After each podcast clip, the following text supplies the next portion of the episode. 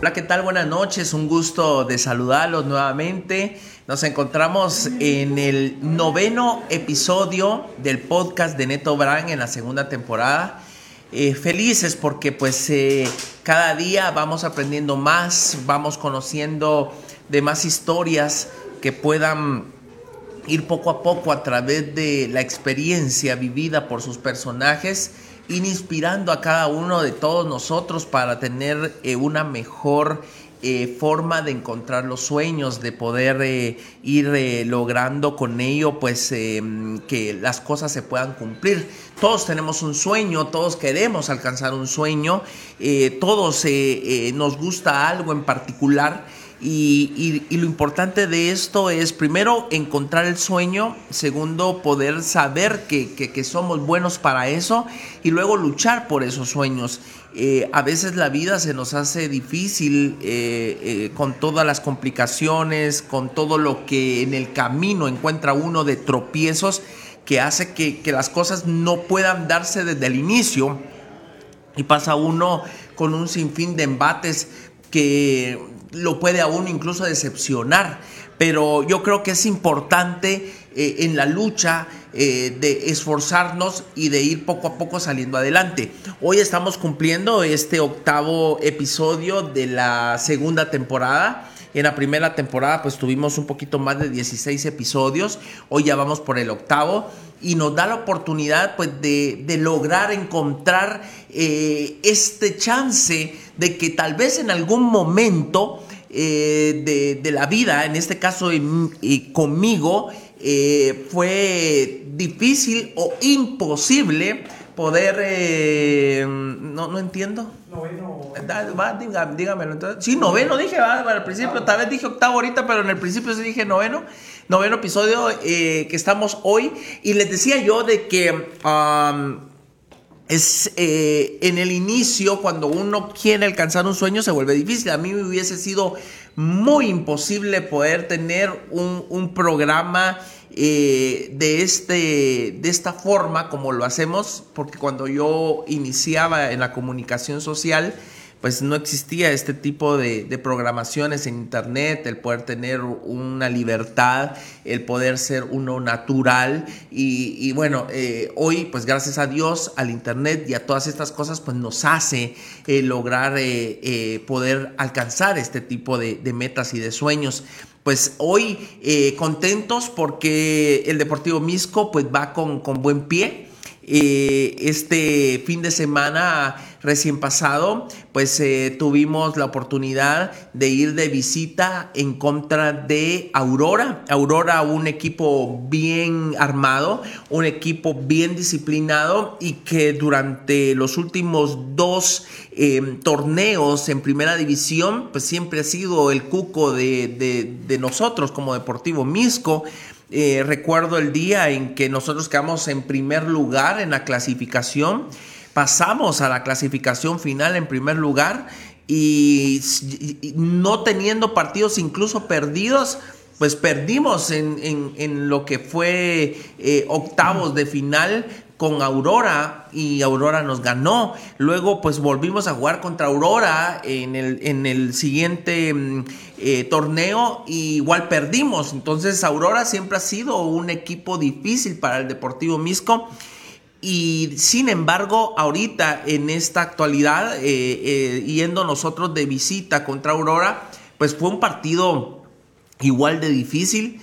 De hecho, yo ya me había hecho a la idea de que íbamos a empatar porque ya estábamos en el minuto 92, 93 eh, y bueno, pues ya todos estábamos resignados a que eh, definitivamente podíamos perder el liderato porque si Zacachispas ganaba, entonces eh, con eso pues Misco podía bajar al segundo lugar. Y solo haber tenido como una semana y piquito de, liderato en el campeonato. Sin embargo, en, un, en una oportunidad del cambio, porque pues el, nuestro técnico mete a Palma como en minuto 80, y Palma eh, entre, entre las cosas que hizo al final del partido fue hacer un pase eh, fabuloso que el Team Herrera lo, lo, supo apreciar, lo supo agarrar y bueno, En fin, eh, el Tine Herrera logra meter ese, ese gol eh, que en algún momento eh, los de Aurora decían que era fuera de lugar, no había fuera de lugar, lo dejaron seguir y mete ese gol que, que pues nos hace ganar el partido en el último segundo del tiempo de reposición y nos mantiene en el liderato y esto pues nos da chance de soñar. Falta mucho, ojo, falta mucho. No podemos em, eh, irnos eh, con la emoción de, creer que las cosas ya están hechas. Falta todavía eh, aproximadamente em, unas seis fechas para poder clasificarnos.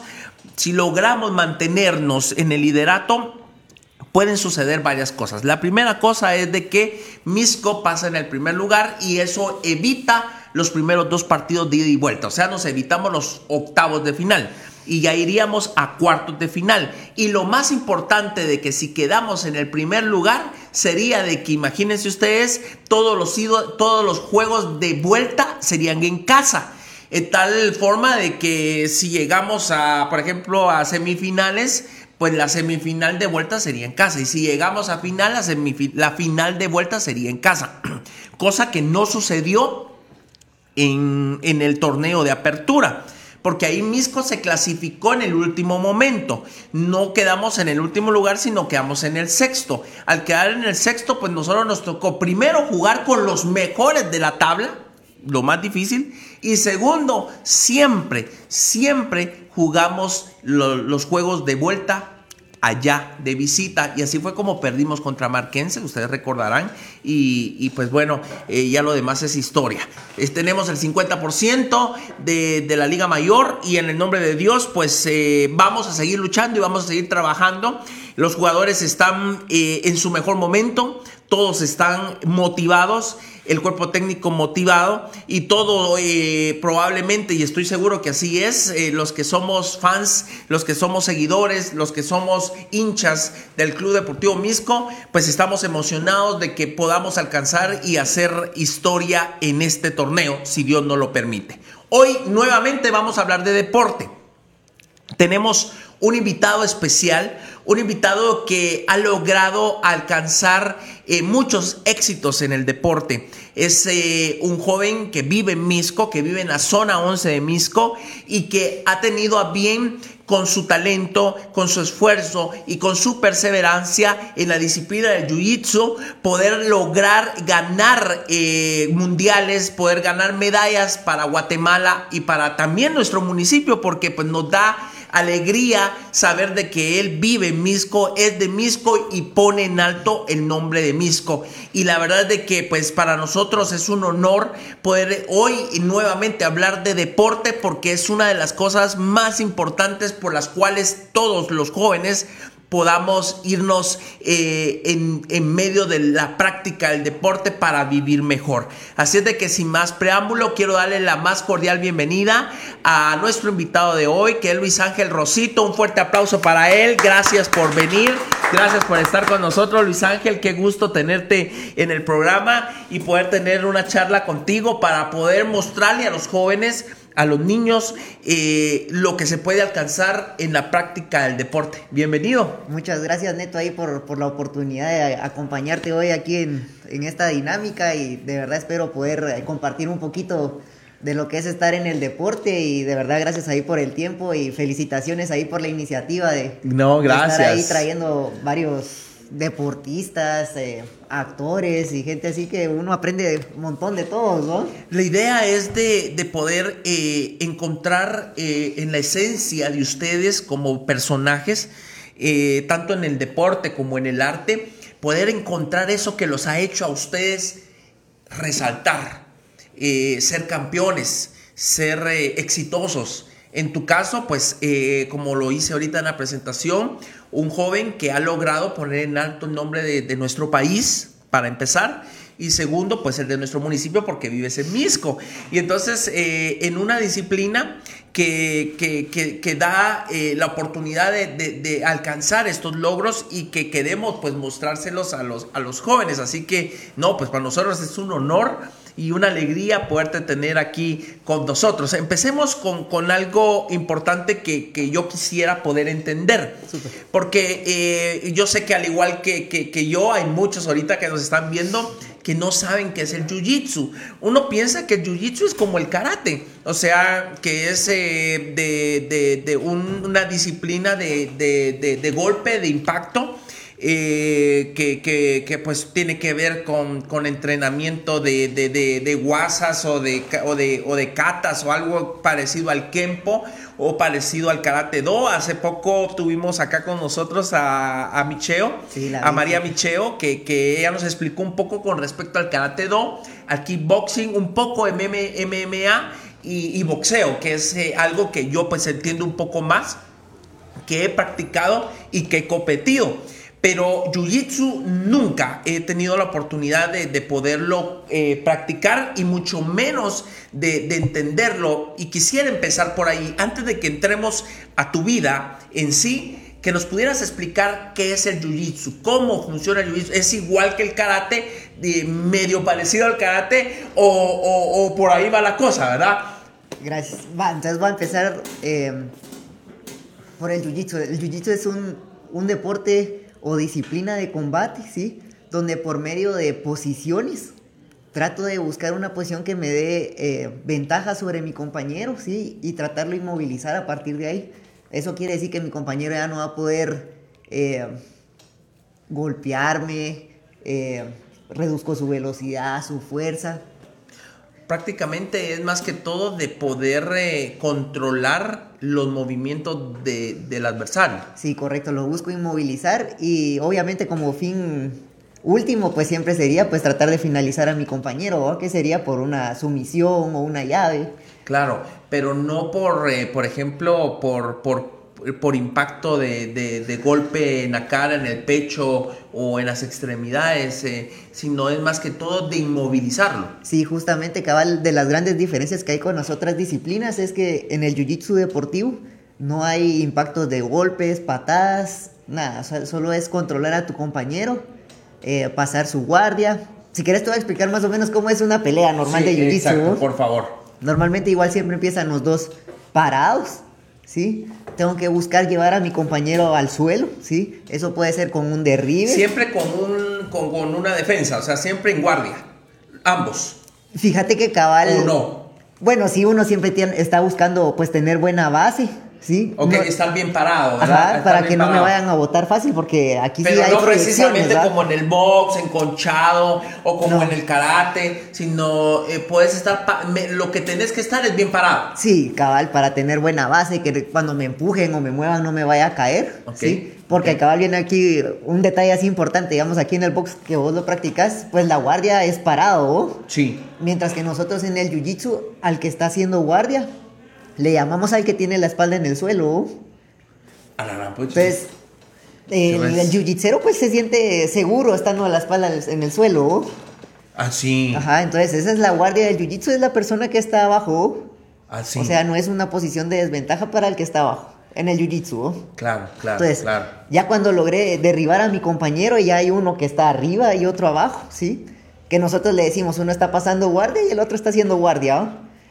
Entonces empieza. O sea, puede empezar un puede empezar un combate con, contigo en el suelo, por ejemplo, espalda, espalda al suelo, no. Pues hay como reglas de que sí tengo que estarlo controlando para que yo pueda ir para abajo. Ok. Pero, pero en algunos lugares, pues sí se puede sentarse de una vez y uno estar espalda al suelo. Ah, ya. Entonces, después de que ya pasó esa transición, de que se definió quién está haciendo guardia y quién está pasando guardia, uno tiene que pasar las piernas de mi compañero que esa es la guardia de mi compañero. Todo lo que está en el área de las piernas es la guardia de mi compañero. Entonces, yo al poder pasar eh, las piernas, que es una parte fuerte del cuerpo, ya puedo empezar a, a controlar a mi compañero, a buscar posiciones de control, que sería estar sentado sobre mi compañero, rodilla en el estómago, tomarle la espalda. Entonces, si te das cuenta, son posiciones que si fueran de pelea en alguna situación de defensa personal, pues ellos no me pueden hacer tanto daño, claro, claro. mínimo. Sí. A la diferencia de lo que uno puede hacer, ¿o? Sí, pues sí. O sea, eh, o sea que en algún momento de la pelea, eh, eh, la persona que está acostumbrada a golpear, media vez es inmovilizado, ya no puede hacer absolutamente nada. Sí, sí, recordando que igual en el jiu-jitsu deportivo no hay golpes, ¿va? Pero no hay golpes. no hay golpes. No hay golpes. No hay golpes. Ahí es nada más de jiu-jitsu contra jiu-jitsu. Ah, ok. O sea, eso lo hace súper difícil porque de lo que se parecía entre el karate y el jiu-jitsu, pues puede ser que también lo, la gente lo mira a veces parecido por el traje, ¿no? Que es el kimono. es kimono siempre Kimono aquí, ajá. Y lo, lo, único que cambia es de que el material sí es mucho más duro para que sea resistente para los golpes, eh, para, perdón, para los jalones y todo eso. O sea, más que todo son jalones y son, son, eh, eh, hablemos de, empujones. De, sí, jalar, empujar nunca el golpe, traje. Nunca golpe así. No, no, nada de golpes. Ok, pero ni si matar a tu compañero ni nada. Ah, ya. Ok. Y eso hace que, que sea una disciplina atractiva para, para, para, los jóvenes, por ejemplo, porque normalmente hoy con, la, con el MMA, porque se ha vuelto tan, como tan famoso este tema, eh, la gente le gusta mucho el, golpe, le gusta mucho lo salvaje del MMA. A mí por eso no mucho me gusta. El te contaba detrás de cámaras que no me gusta el MMA porque yo lo siento que es demasiado salvaje. Me gusta el box porque el box tiene sus reglas, tiene sus es de impacto, es de golpe, pero, pero, pero también tiene su, su hasta aquí. O sea, eh, puede uno parar muy bien, no, no es como las otras disciplinas que son fuertes. Pero aquí, eh, eh, queriendo entender el jiu-jitsu, es básicamente inmovilizar. Sí, buscar posiciones ventajosas en tu compañero hasta el momento que tú puedas lograr finalizar a tu compañero. Eso sería como el top, ¿va? Poder finalizar a mi compañero. ¿En, cuánto tiempo, ¿En cuánto tiempo puedo inmovilizar a alguien? Eh, eh, por ejemplo, en una, ¿cuánto dura una pelea de jiu-jitsu? Eh, ¿Cómo se gana una pelea de jiu-jitsu? Fíjate que como es jiu-jitsu y jiu-jitsu, ya los dos saben prácticamente, digamos, a veces es difícil llegar a someter a tu compañero o a tu adversario. o sea, sí, sí es difícil, no se puede lograr someter. Hay veces que sí es difícil, ¿no? Entonces, lo que hay son puntos, ¿no? Hay un referee y hay puntos, ¿no? ¿Cómo se ganan esos puntos? Esos puntos los dan según la posición de, ventaja que tengan, ¿va? Y era lo que te hablaba, ¿va? Digamos, si yo te pongo rodilla en el estómago, tú estás abajo, eh, tú estás vulnerable, el que está abajo. Entonces, ahí yo, yo obtengo el punto. Eh, el que está arriba, porque ahí estarías vulnerable. claro, claro, el que está arriba con, la rodilla en, el estómago. en, el, estómago. Ajá, si yo te monto también, yo ahí estoy en buena posición. Entonces, no hay golpes, pero el punteo sí toma en cuenta como que esas situaciones de riesgo, digamos, ¿no? ¿Y en qué momento, por ejemplo, le dicen a uno, por ejemplo, en, karate te dicen punto y vuelves otra vez a, tu posición original y, eh, y, reinicias el combate?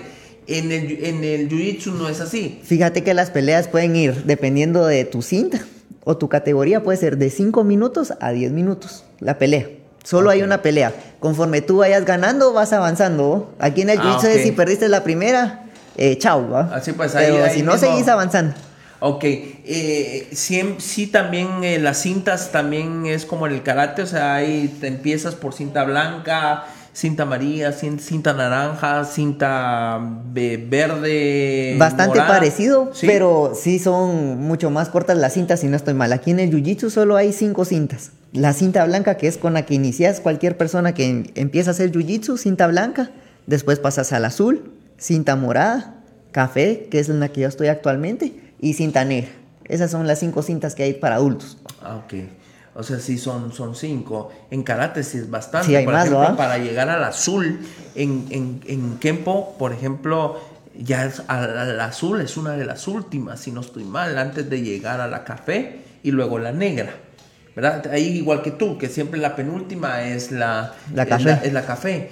Pero para poder llegar a cinta azul, primero año, segundo técnica y un montón de cosas. Pues yo y hay grados, por ejemplo. Igual, igual, ah, igual. También hay grados, sí. Porque, por ejemplo, primero te ganas la, la, blanca con el grado amarillo, luego pasas a María, luego la María con el grado naranja. Igual es también. Fíjate que con los niños eh, sí varían un poquito los colores y hay más cintas, ¿va? De colores, ¿va? Pero igual. Ah, con los niños Con los niños sí hay más, más colores, digamos. ¿Por qué?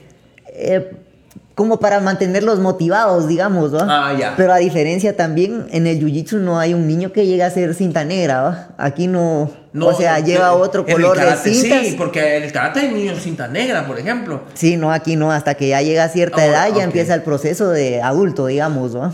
O sea, trae ventaja y todo y va a empezar en una cinta un poco más avanzada, pero igual todavía no puede ser cinta negra, ¿va? Tiene que Ah, recorrer ok. eso todavía, ¿va? Ok, Como de bueno. las curiosidades, ¿no? Sí, y muy diferente al, al karate.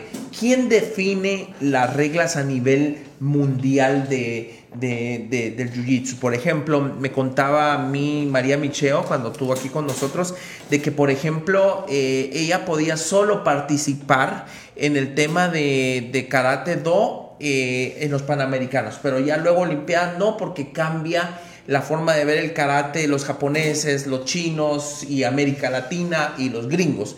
Eh, mientras que en la, en la región, hablemos de Norteamérica, Suramérica y Centroamérica, el karate pues es casi lo mismo. Eh, ¿Quién define las reglas? ¿Quién define el estilo? ¿De dónde viene el jiu-jitsu? Fíjate que aquí en el Jiu-Jitsu, eh, aquí como en Guatemala, digamos, no hay un ente, digamos, que haya una federación de Jiu-Jitsu aquí en Guatemala. Entonces, eh, lo que sí hay es una Ah, ¿no hay federación. federación? No, aquí en Guatemala no. Lo que hay eh, afuera es una federación internacional de Jiu-Jitsu y ahí es donde uno como que se suscribe, digamos, para llevar ahí tu, tu recorrido, ahí es donde competís y pues para llevarle cierta legitimidad a todo, tu récord también y todo eso. Una asociación. Sí, ¿Y que eh, ¿Esa quién la tiene en Guatemala? ¿O dónde tú vas a, a- a- a llevar tu, tu- tu ranking? Fíjate que eso es todo en línea, ¿va? O sea, eso Ah, ya ok. lo hace a nivel internacional, ¿no? Ok. Entonces ya ellos te llevan tu ranking así de... Vos sos el número 100 Tal. de tantos que hay, ¿va? En Y Guatemala y en el mundo. Ellos lo hacen más a nivel mundial, ¿va? O sea, Mm, no, no lo separan por países. Ajá. Ok. Ahora entremos a, a lo, a, lo que, a lo tuyo, por ejemplo. Eh, tú empiezas a entrenar Jiu-Jitsu a qué edad? Empecé a los 22 años.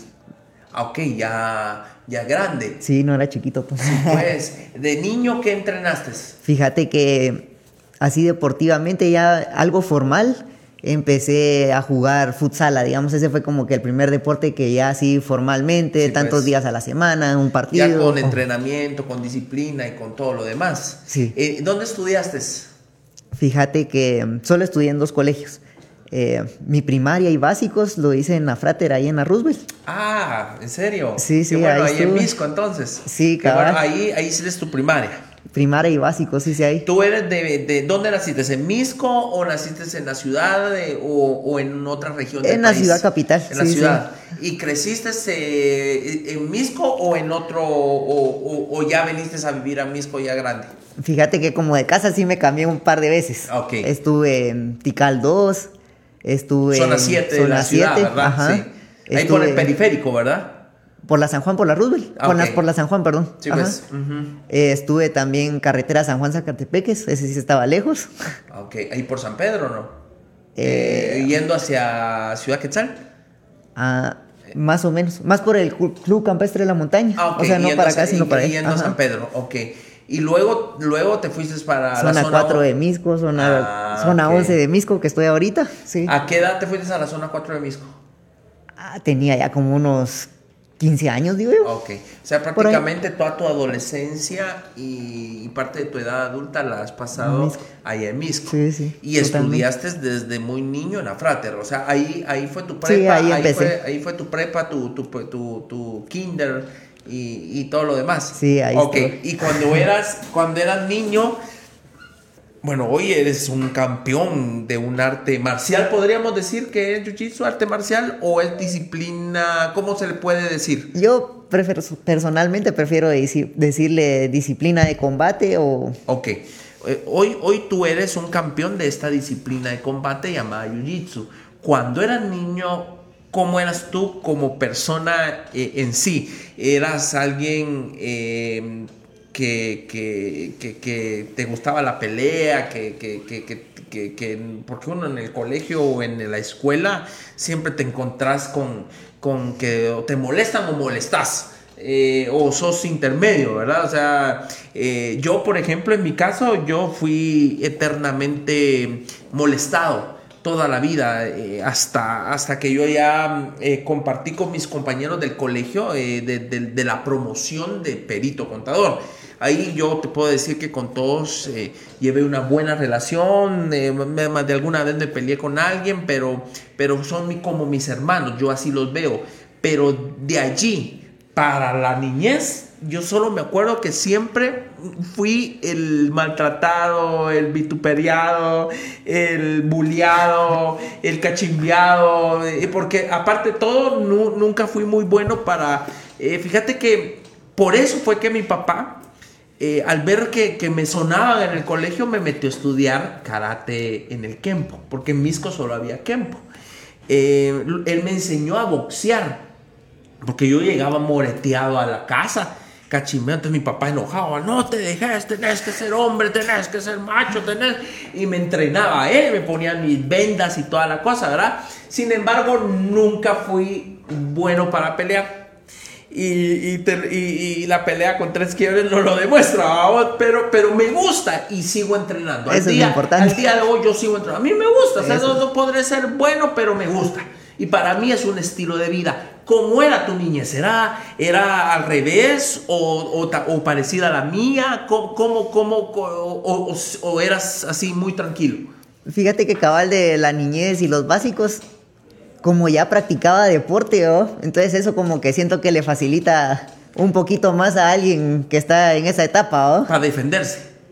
Pues no para defenderse, para llevarse bien con todos, ¿no? Ah, Porque ya jugaba fútbol, entonces. O sea, desde es más fácil niño llevarse bien con todos. Ah, claro, claro. Mira, porque al final de cuentas el fútbol es lo único que realmente une. Eso es lo que hace uno todos los días en el colegio prácticamente. Sí, porque, o sea, eh, bueno, ahí en Frater tenía, tienen su, su propia cancha, ¿no? Sí, fíjate que me, me gustó mucho ahí porque bueno, aparte que yo no fui el que lo seleccionó, pero ahorita que, pienso que como que ellos siempre tenían bastante amplio eso del deporte y lo apoyaban mucho. Claro, claro.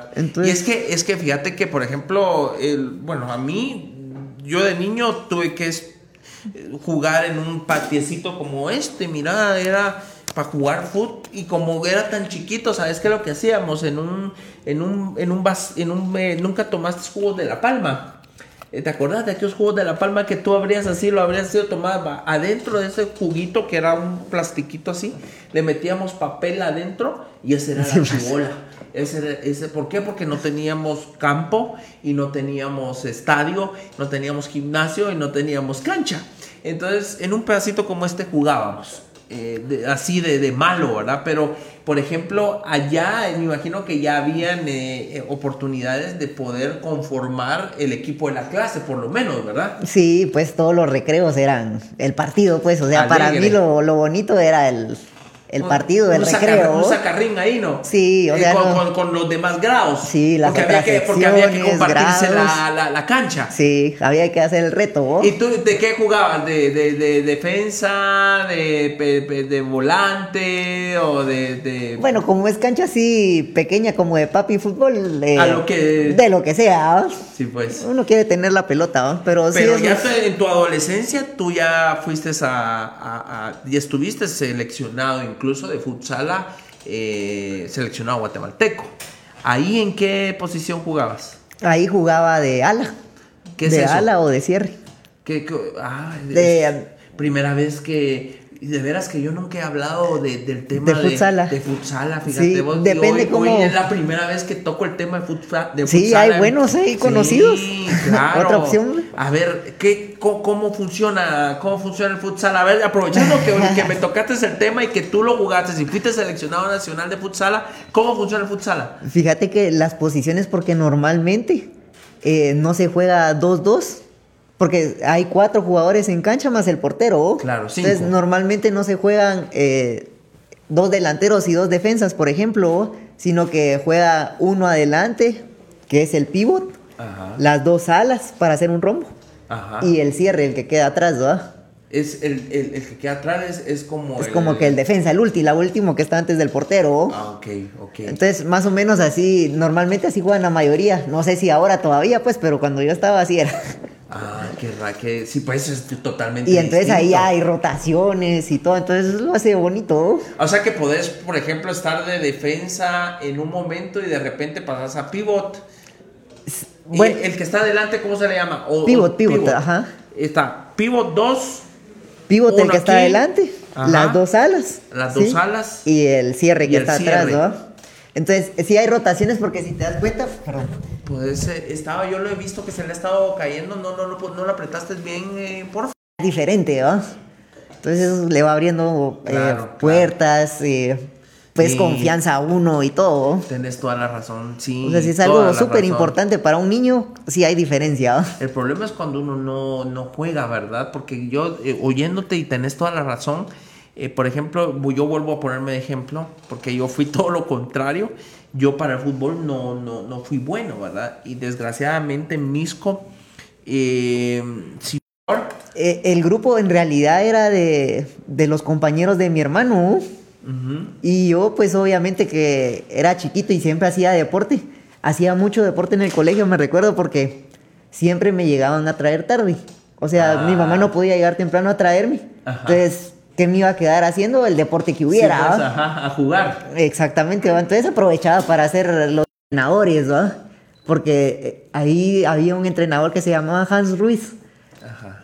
Y chica, yo estuve con él como ocho años o algo así, ¿va? Y tengo tantas lecciones que aprendí de él, ¿va? Y, y no de las buenas, sino que a veces porque uno tiene que ponerse las pilas, ¿no? Claro.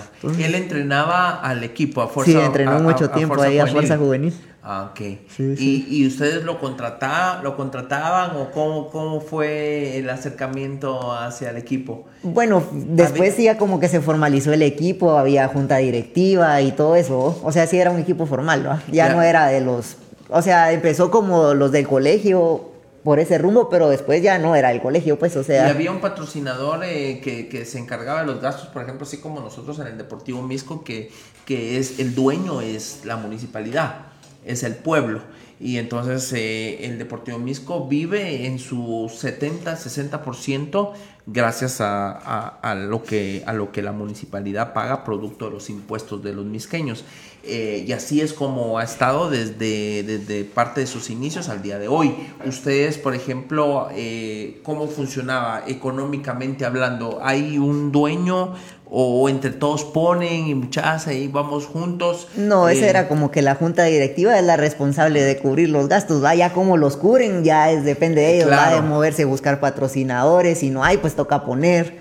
Eso ya es... o Pero sea, ya era una organización muy- aparte, ya muy era parecido- formal. Ah, ok, ok. Ajá, o sea, ya muy no parecido como- al Deportivo Misco. Entonces Sí, ya, la formal. directiva mira cómo sales. Yo, tú te contratan para jugar, estás ahí y te toca hacer tu chance de gol, o la segunda división, división o la primera que es donde nosotros estamos que es la liga de ascenso eh, pues ya ya es pagado pues o sea No, y hay es- que cumplir con los objetivos, ¿no? Claro, ya tienen claro. que estar de acuerdo los jugadores con el entrenador, con la junta directiva y... se vuelve complicado, pues, pero, pero Sí, ya no solo te- correr, ¿no? Exacto, sí, y ya, ya, ya va también eh, a ciertas cosas que tenemos que cumplir ambos. De, de- bueno, para el fútbol, entonces uno busca, pues ahí en Futeca hay una academia de fútbol, lo llevo a la liga de la esquina o a la liga del municipio. ¿Cómo, cómo fue de- el tema de tus papás? No, totalmente. Yo siempre estoy agradecido con ellos y también la importancia de, de la familia, el apoyo familiar es súper importante para, para alguien que se va a dedicar al deporte o algo así. ¿va? Claro. Gracias a Dios ellos sí siempre desde pequeño pues me dieron la opción de, de escoger, de dar, dedicarme tiempo también de eso. Que tus papás se dieron cuenta que, que- que esto es otra zona distinta y que también tenés que ser bueno ahí, como también en, el, en los estudios. Sí, y hay niños, por ejemplo, que sie- siempre van a tener una inclinación, va, puede ser un artista, alguien que hace música, no le va a ir también en las otras, ¿va? Sí. O alguien que hace deporte posiblemente no le va a ir en las otras bien, ¿va? Sí. O sea, son, Sí. es diferente, no es de que sea bueno o malo, pero son diferentes, ¿va? Y si alguien puede detectar eso y guiarlo, pues es que mucho que mejor, No, tus papás qué pilas, porque realmente fíjate que normalmente eso es lo que hacen los papás. Eh, yo, como vuelvo otra vez a ponerme de ejemplo, no fui bueno en el deporte, pero ya en mi adolescencia encontré una etapa de mi vida que me gustaba. A mí me gustaba mucho ir a la iglesia, fíjate. Eh, yo, yo de, niño eh, me, dieron la oportunidad de, de, meterme en grupos de niños y luego juveniles. Pero como en la iglesia no me bulleaban, en la iglesia no me decían eres tonto, no servís, sino encontraron para qué era bueno yo, porque eh, para lo que yo era bueno en el colegio no me funcionaba y yo era bueno para hablar, era bueno para, para exponer era bueno para declamar, era bueno para la oratoria y eso no es popular en el colegio. Ahí, ahí, ahí, pues, o sea, ahí o sos bueno para el fútbol, sos bueno para el básquet, o sos bueno para el ping pong o para el trompo o para las trompadas. Pero, pues, pero, pero, otro talento, gran talento, pues gran talento, ¿verdad? Claro, imagínate, pero nadie lo de nadie se dio cuenta en el colegio, nadie, absolutamente nadie, hasta que me llevan a la iglesia, los sacerdotes se fijaron de mi talento. Y entonces le decían a mi mamá, a mi papá, cuiden a Neto, muchachos. Ese patojo tiene madera. Ese patojo va a ser algo bueno en, en la vida. Y entonces mis papás se descubrieron que a mí me gustaba ir mucho a la iglesia. Entonces, si salía mal, si, si en, en, las clases me castigaban con no ir a la iglesia, pues, fíjate. Sí, para castigarlo. Te, castigaban con lo que te gustaba, pues, ¿verdad? Pero tú estás diciendo algo muy importante que es de felicitar a tus papás, porque tus papás dijeron, no, pues no, pues, aquí vas a ser bueno también como vas a ser bueno acá, así que también aquí te puedes entrar. Interesante.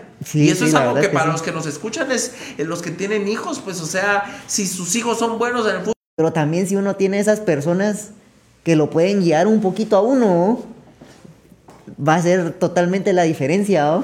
Sí, hombre, porque realmente la forma de educar tiene que cambiar.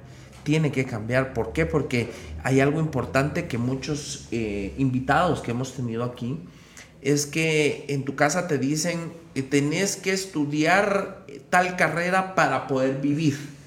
Y bajo ese esquema tú te gradúas del colegio y te vas a la universidad para ser ingeniero, doctor, en fin, lo que sea, eh, para poder vivir, para poder trabajar. Sin embargo, nunca descubres para qué eres bueno. Y entonces aquí muchos invitados nos han dicho, no, yo, llegué a ingeniería, hice segundo año de ingeniería y hasta que yo encontré que yo era bueno para la producción, como por ejemplo pasó con Chapin Films, que, que, encontraron para que hoy son exitosos.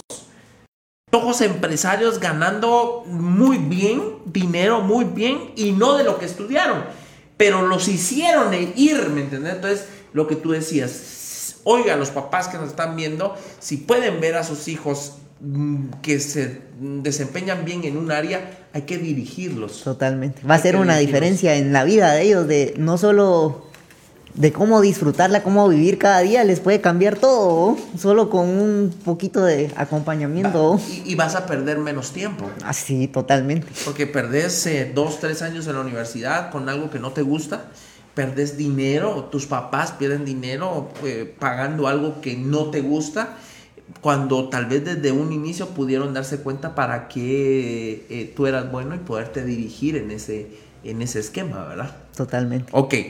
Ah, te gradúas de bachiller en, eh, mercadotecnia, eh, le metías al deporte, te estabas el rollo en el deporte, pero tu juventud, hablemos, porque me, hablando con Micheo, por ejemplo, decía, yo no iba a fiestas, yo no iba al cine, yo me dedicaba a entrenar, y a entrenar, y a entrenar, porque eso era lo que me gustaba.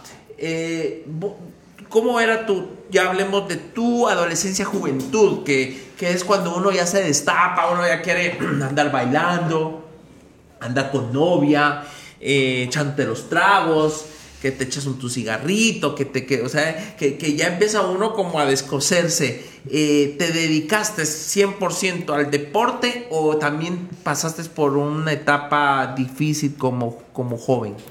Para serte sincero, te diría que fue muy poco a nulo. La verdad es que ya venía haciendo deporte.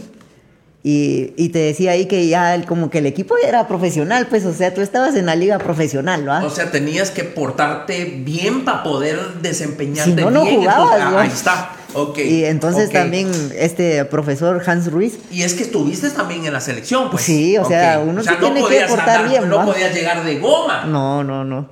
Eh, él nos inculcó mucho lo que es el entrenamiento invisible, ¿no? O sea, no solo las horas que uno está entrenando, sino que cuenta todo lo que haces afuera, o sea, todos pueden entrenar dos horas al día, Ajá. Pero lo que la diferencia posiblemente va a ser lo que haces las, las, ¿qué otras? las otras 22, horas, ¿no? Cuidarte bien, comer bien, dormir bien, estar bien acompañado. Claro. O sea, todo eso te va a ayudar, pues, o sea. Mira que acabas de decir algo súper interesante y, creo que, estamos llegando a, ese, a ese punto importante donde puedes ser exitoso en el deporte o en lo que entrenes. O sea, yo veo a mucha gente que entrena, eh, yo, yo, a mí me gusta mucho el box, pero, pero más que el box me gusta hacer pesas y, estar fit, ¿no? Pero yo miro a muchos que entrenan, entrenan y los ves gordos vos. O los ves. la alimentación. O, ya no los ves gordos, sino los ves. Eh, no pasan de ahí. O flacos. Gorditos duros. Sí. Y entonces decís, ¿qué es lo que pasa? Y es que lo, que lo que acabas de decir, el entrenamiento invisible, yo nunca había escuchado ese término, pero creo yo que, que hoy nos está dando un punto lo que haces esas 22 horas después de tus dos horas de entrenamiento que pueden hacer la diferencia. Lo que uno no hace cuando nadie lo mira, eso va a ser, eso es lo que es uno. Claro. sí, buen punto vos. Sí, eso, eso me ayudó bastante hasta el día de hoy, de verdad que lo sigo aplicando y se lo agradezco siempre al profe cuando lo, logro ver ahí a veces.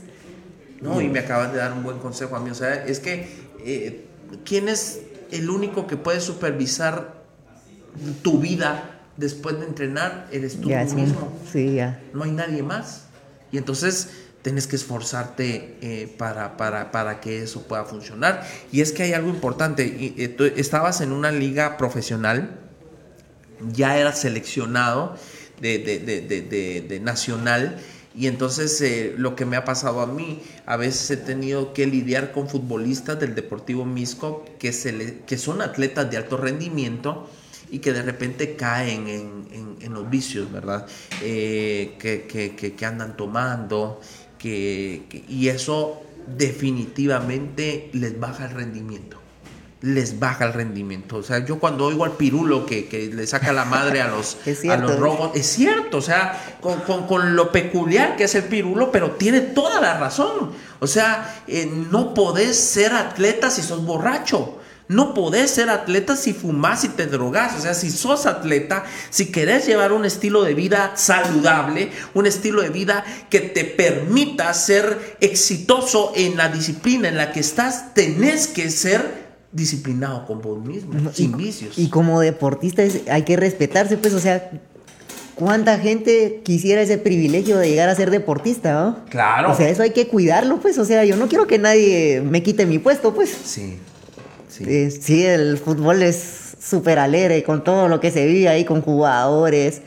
Eh, las metas, eh, se ganó, se perdió, porque es súper emocionante. La verdad es que yo me la disfruté esa etapa del equipo Fuerza Juvenil. Y siguen siendo, siguen siendo tus amigos, tus hermanos, tus compañeros, los, los del equipo, ya no, ya. Ya no hablo mucho con ellos, ponete, pero una relación como de jugar ocho años, ponete cuánta gente vistes pasar vos, ¿no? Cuántas temporadas, o sea, ir, venir, puchi, casi conocí uno, un montón de gente, ¿no? ¿Cómo das el salto a, ser seleccionado nacional? Eh, te, vieron jugar? Te, fíjate que, fue? que fue de sub-21. Fui dos veces seleccionado de sub-21 de futsal. Y sí, obviamente ya cuando comienzan ellos a, a organizar de que va a haber un equipo o algo así, uno se escucha todo, pues, o sea, uno tiene que, ver cómo rinde más y todo. Sí, pues. Jugar, o sea, si tenés tiempo en, adentro de la cancha, pues te van a ver, ¿o? Claro. Ok. Fútbol. Totalmente distinto a un deporte de disciplina de, ¿cómo le dijiste? De, de combate. De contacto. De sí, de combate. De combate, de combate. ¿Cómo, ¿Cómo hacer ese switch del fútbol al jiu-jitsu? Porque, porque hay una diferencia abismal, ¿verdad? O sea, el fútbol es otro rollo. Sí, es deporte de conjunto. De conjunto. Y el jiu-jitsu es, es, otro rollo. Entonces, ¿cómo, cómo, te, cómo, ¿cómo se te da practicar jiu-jitsu? ¿Cómo, cómo, fue el momento en que decides ahora me voy a dedicar al jiu-jitsu? Fíjate que siempre, siempre había tenido la inquietud de hacer deportes de combate, ¿oh? Ah, ok. Nunca me dieron permiso, porque me decían que me podía lastimar, nunca me dieron permiso. Ya. pero ya ahí ya tenía 21 años más o menos, ya uno Ya puede tomar un poquito más de decisiones, Claro, ¿no? claro, ajá, ya un poquito más independiente, pues. Exactamente. Entonces, cabal, yo cuando dejé de jugar fue porque me lastimé del hombro, ya, ya, no, ya no rendía bien, digamos, ya, ya no me sentía que podía rendir bien a mis capacidades. También el estudio, también otro tema diferente. Claro, claro. Eh, entonces me animé a probar, a investigar qué deporte todavía uno a cierta edad, porque hay deportes como en el fútbol, o sea, alguien de 22 años no va a decir, ah, yo quiero ser futbolista y empezó a los 22, ¿no? No, puede ser, tendría que haber empezado desde los 14. Totalmente. Entonces, Claro. investigué un poquito como qué deportes, a pesar de la edad, todavía los podía eh, sacar el jugo, pues, jo- el jugo a mí. que eras joven, pero para, para ciertos deportes ya uno ya, va no. para ah, afuera, pues. sí, pues ya. Totalmente, pues, sí. Un poco injusto, pero así es, ¿verdad? Sí, La hay realidad. deportes que, que sí, la edad es súper factor importante, ¿no? Claro, claro. Y, y ahí entonces empiezas a ver que, que esta disciplina podría ser. Sí, cabal, eh, averigüé. Googleando, Sí, buscando. googleando. Y Ah, la ¿sí? verdad es que no había casi mucha información, ¿va? Bien poquita información, que te está hablando de que hace 10 años, ¿va? Imagínate. Bien poquita la en 2000, información, ¿va? 2012 no. Sí, 2012. Sí, 2012, ¿va? sí. 2000, cabal, cabal 2013 empecé. Ajá. Y, eh, ¿cómo se llama? Bueno, busqué información y me animé a probar. ¿va? La verdad es que mi papá fue el que me apoyó ahí en decir, bueno, te, te- te llevo, pues, y eh, ver ahí cómo era la dinámica, porque había karate en esa academia, MMA y jiu-jitsu. Ah, ok. Y entonces, cabal, los primeros tres meses, me recuerdo yo, que probé MMA y jiu-jitsu. Ajá, ajá. Y yo, ah, que es. Va ahí probar, va, porque yo nunca había nada, de- no había hecho nada de eso, pero me impresionó muchísimo en el jiu-jitsu que como ciertas posiciones, aunque la gente fuera, yo me creía atlético, o sea, venía, vengo haciendo Claro, deporte toda la venías de- vida. Venías de, venías de jugar fútbol, pues. Entonces vos Ajá. decís, eh, tengo ciertas capacidades más que la gente, que algunos, ¿no? Ajá, ajá, pero que si no. Y me recuerdo que era algo así súper simple el ejercicio, pero Ajá. se me quedó, ¿va? porque Ajá. fue lo que más me impresionó, de estar montado encima de la persona, o sea, tú estás controlando Sí. y la persona que está abajo te, te daba vuelta. O sea, vos parabas abajo y yo estaba arriba y yo, ¿cómo Pero, es eso? Si yo me ajá. estoy haciendo, o sea. ¿cómo me están dando yo la soy el que vuelta estoy haciendo la fuerza, yo soy el que tengo prácticamente en este momento, yo soy el que tengo el dominio de la persona que está abajo. Pero te daba la vuelta. Sí, ese, ese ejercicio dije yo, ala, esto es otra onda, dije yo, me encantó, me encantó. Y ahí dije yo, A esto me quiero voy a más. Sí, o sea, Ah, ok, ¿dónde quedaba la academia o, la, o el quedaba ahí en el, en el Naranjo, Gracie Bar, ahí fue donde empecé mis primeros meses. Mm. Y cabal, o sea, ese ejercicio me recuerdo que fue un... Dije, oh, genial, esto, esto está... Ahí te diste cuenta que eso era para vos. Sí, o sea, te Es el impresiona, pues, momento, el te momento, reta. ok. Y el momento en que cambia tu vida, porque sin saber te estabas metiendo algo a lo que te ibas a dedicar el resto de tu vida, pues. Sí. Al día de hoy, que esto prácticamente podríamos decir que también es tu forma de vida porque tenés un gimnasio de jiu-jitsu. Sí, ahí O estamos. sea, prácticamente podríamos decir que hoy vivís del jiu-jitsu. sí. En ese en momento. esa lucha estamos. Pero, pero imagínate, en aquel entonces tomaste la decisión de tu vida sí, a totalmente. los 22 años. ¿Y cómo, cómo empieza ese proceso? ¿Te, te, que, te estuviste solo unos meses, por lo que tú dices, aquí en, en Grace, y te vas para otro, para otro gimnasio? Sí, fíjate que igual ahí investigando uno ahí, siempre ahí, gracias a Dios por el internet, ¿no? Claro, sí. Sí, Eh, la verdad que fue, es una de las invenciones más, de- porque, porque te, te hace autodidacta, vamos. Cabal, fíjate que tenía la inquietud de seguir aprendiendo, o sea, de verdad que el jiu-jitsu te da un hambre por querer seguir, seguir aprendiendo y seguir aprendiendo porque no quieres perder, ¿o? es como cualquier otro deporte, no quieres perder, ¿o? Claro, claro. Y aquí sí cuenta el que sabe más, gana. Ah, Ok. Entonces... Y el que entrena más también gana. También, también, Ok. va.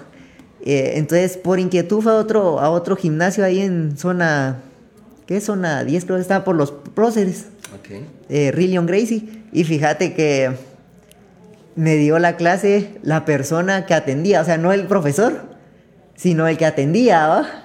El, fíjate el que, que, el que estaba en el escritorio. el que ahí, estaba en el que- escritorio. El, que escribía. Y, y fíjate que bien chistoso porque eh, se llama Toño, To- Toño Chacón, creo yo. Fí- Fíjate Ajá. que él es, no sé si lo has visto, pero es, eh, yo creo que chef o cocina en un programa de tele en las mañanas. En nuestro mundo. Yo creo que sí, creo que sí. El que es un poquito llenito. Ajá. Fíjate que él era el que, el, El que el estaba me dio en mi ahí. primer clase, ¿va? y, en serio. y él empezando estaba también, vamos. Pero aparte que él es muy ameno. Fíjate Ah. que me gustó tanto, dije yo, puchica, todo lo que aprendí en un ratito, dije yo, me casaqueo de plano. Y me encantó, ¿va? O sea, yo dije, aquí me gustó, me gustó el ambiente. Aprendí un montón en esa clase por él. Y dije, bueno, vamos, aquí me ¿va? quedo, Sí, aquí me quedo.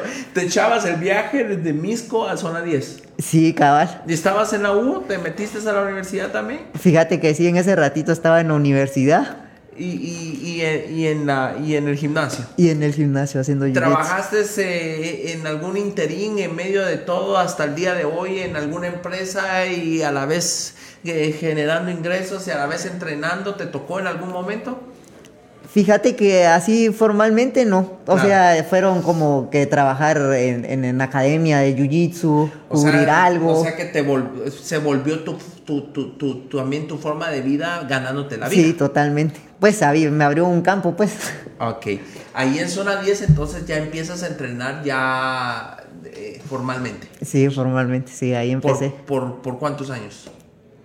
Fíjate que ahí fue donde me desarrollé prácticamente Como- como atleta. la mayoría del tiempo, hasta hace dos años que nos independizamos de ahí, pero ahí fue donde me desarrollé. Fíjate que de las cualidades que tenía esa academia, que estoy súper agradecido con ella, Ajá. fíjate que también como que... Todavía existe. Todavía existe Rillion Gracie. En el mismo punto. Ahorita, si no estoy mal, están en zona 13. Ok. Fíjate que como que ellos como proyecto de academia siempre trataron de tener un buen profesor.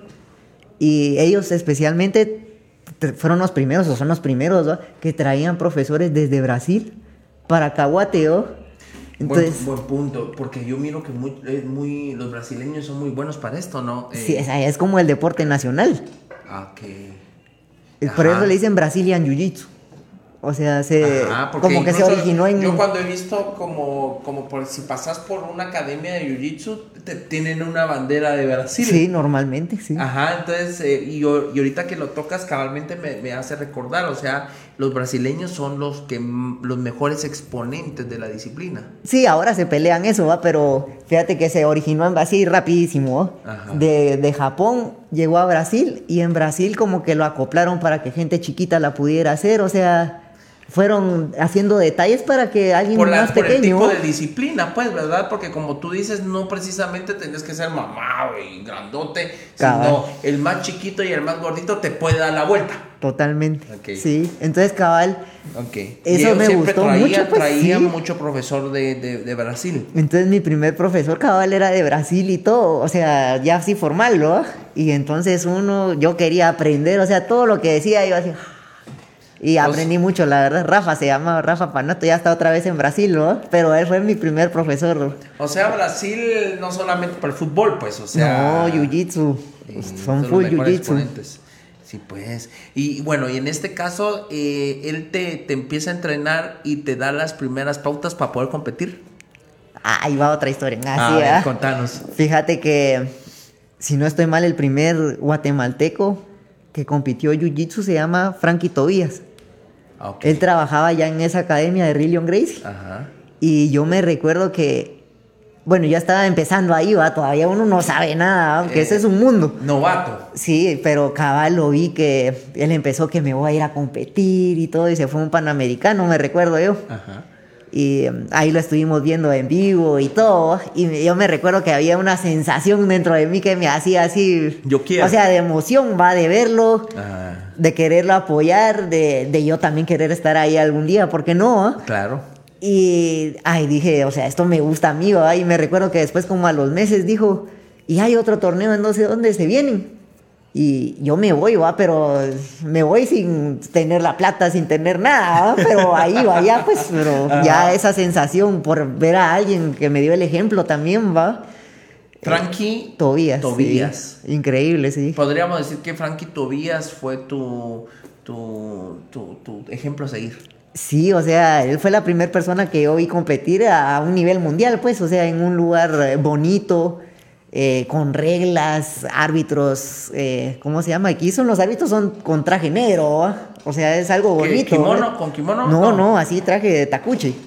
Ah, sí. Ajá, o sea, sí es muy bonito ver. Entonces impresiona. Claro, claro, como el box que usan, eh, es- usan su, su corbatín, ¿va? ajá. corbatín de blanco, Cabal. ¿verdad? Ahí de, de tacuche, de, De tacuche y todo. Entonces, ay, dije yo, tengo que estar ahí, dije yo. Ok, ¿cuánto tiempo pasó para que llegaras a eso de estar ahí? Eh, hablemos de que, cuánto tiempo competiste ya, en un año, en dos años.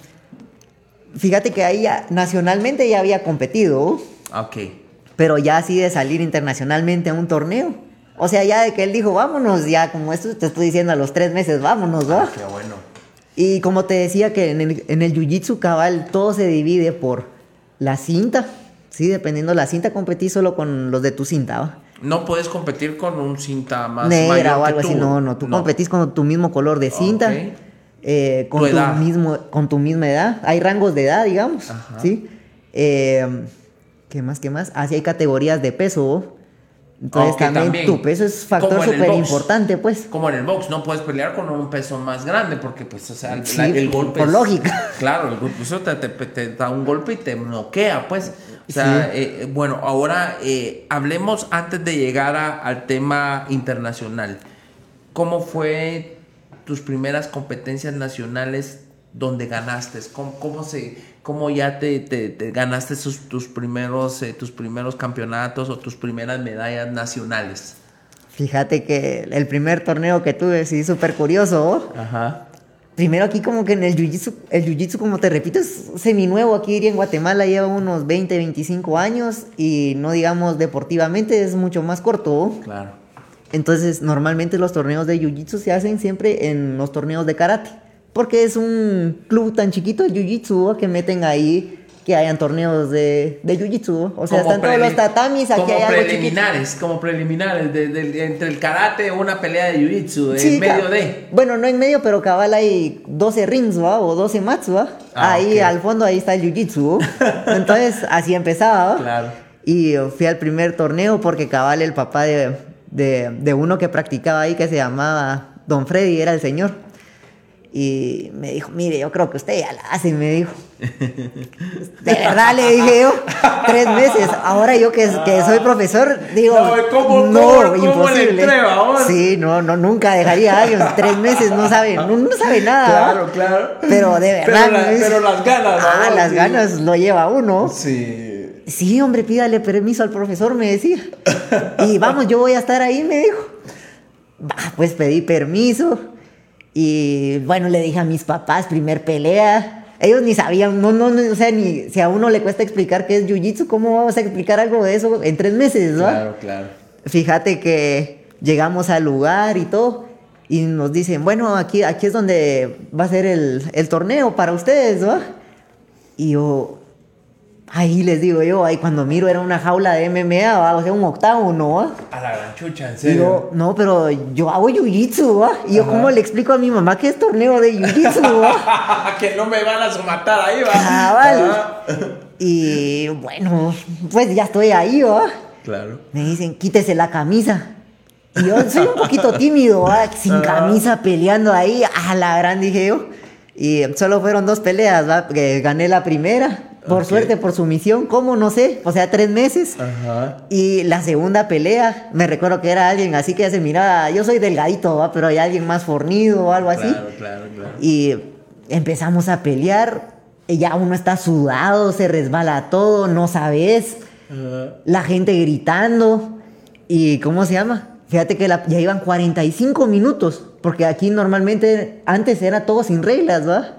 Porque la gente también está conociendo, pues. Sí, pues. Sin 45 minutos. De combate. De combate, o sea, imagínate, o sea, tres meses. ¿Yo qué voy a saber, A va? la gran puchica. Y ya atrasando todo el evento, ¿va? Sí. Y ya me recuerdo que mejor pararon la pelea. Y nos dieron trofeito a los dos y ya, Empataron, perdón, em- váyanse, empataron. Sí, cabal, ¿no? ¡Qué nave! O sea, 45 minutos, me pensó ni en el box, vos, o sea, es... Pero pe- pe- pensando, o sea, ¿qué vas a ver uno en tres meses? Claro, claro, Claro. Pero, o sea, son de las cositas como que bonitas, pues, porque también se puede, pues, o sea, Una es- buena anécdota, pues, de, de cómo iniciar. ya desde el principio, pues uno mira, eh, también en la academia cuando llega gente, uno mira a quién quiere pelear. Porque ya desde el primer día, aunque no tenga los conceptos básicos, pero ah, no se deja, ¿va? o cosas así, ¿va? ya se va viendo quién tiene como que la, la gana. ¿va? Fíjate que yo recuerdo en el Kempo que eh, sí cometí una vez un error eh, en el sensei de, Kempo, porque fíjate que llegó un compañero de Misco que yo lo recuerdo muy bien, sé quién es, lo conozco, sé de qué familia es, y él em, lo metieron a entrenar a la academia donde yo estaba. Y recuerdo de que em, él entró y ese día teníamos combates, normalmente los viernes eran días de, de combate. O sea, bueno, bueno, vamos a hacer sacarrines y cosas así. Y, y- él llegó y su primer día fue ese día. Y, y- recuerdo yo que lo pusieron a, a pelear en su primer día. Y como allá en Misco, fíjate que era la única academia de, karate. Y él era de las familias como pudientes de Misco. Eh, eh, uno lo reconocía bien y lo pusieron a pelear con alguien como reprimido, como, como, como así como con, con odio hacia ellos por ser de las familias que era y lo fue agarrando que prácticamente lo dejó sin ganas de llegar otra vez a entrenar Sí, tuvo una mala experiencia. una mala pues. experiencia. O sea, eh, no hubiese sido así y yo creo que aquel hubiera entrenado como yo un buen tiempo, pues, ¿verdad?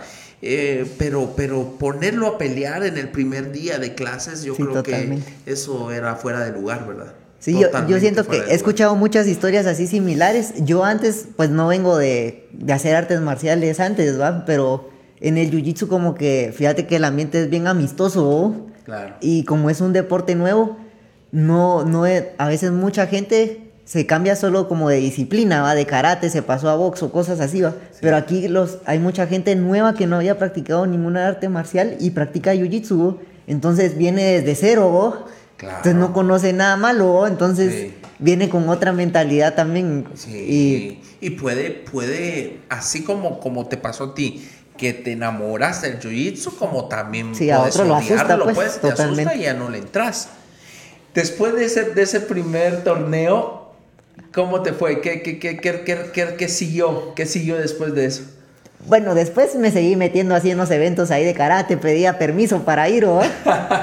y iba, la verdad es que me, me iba aceptablemente bien, diría yo, ¿o? Ah, ok. o sea, sí me iba bien. Qué bueno.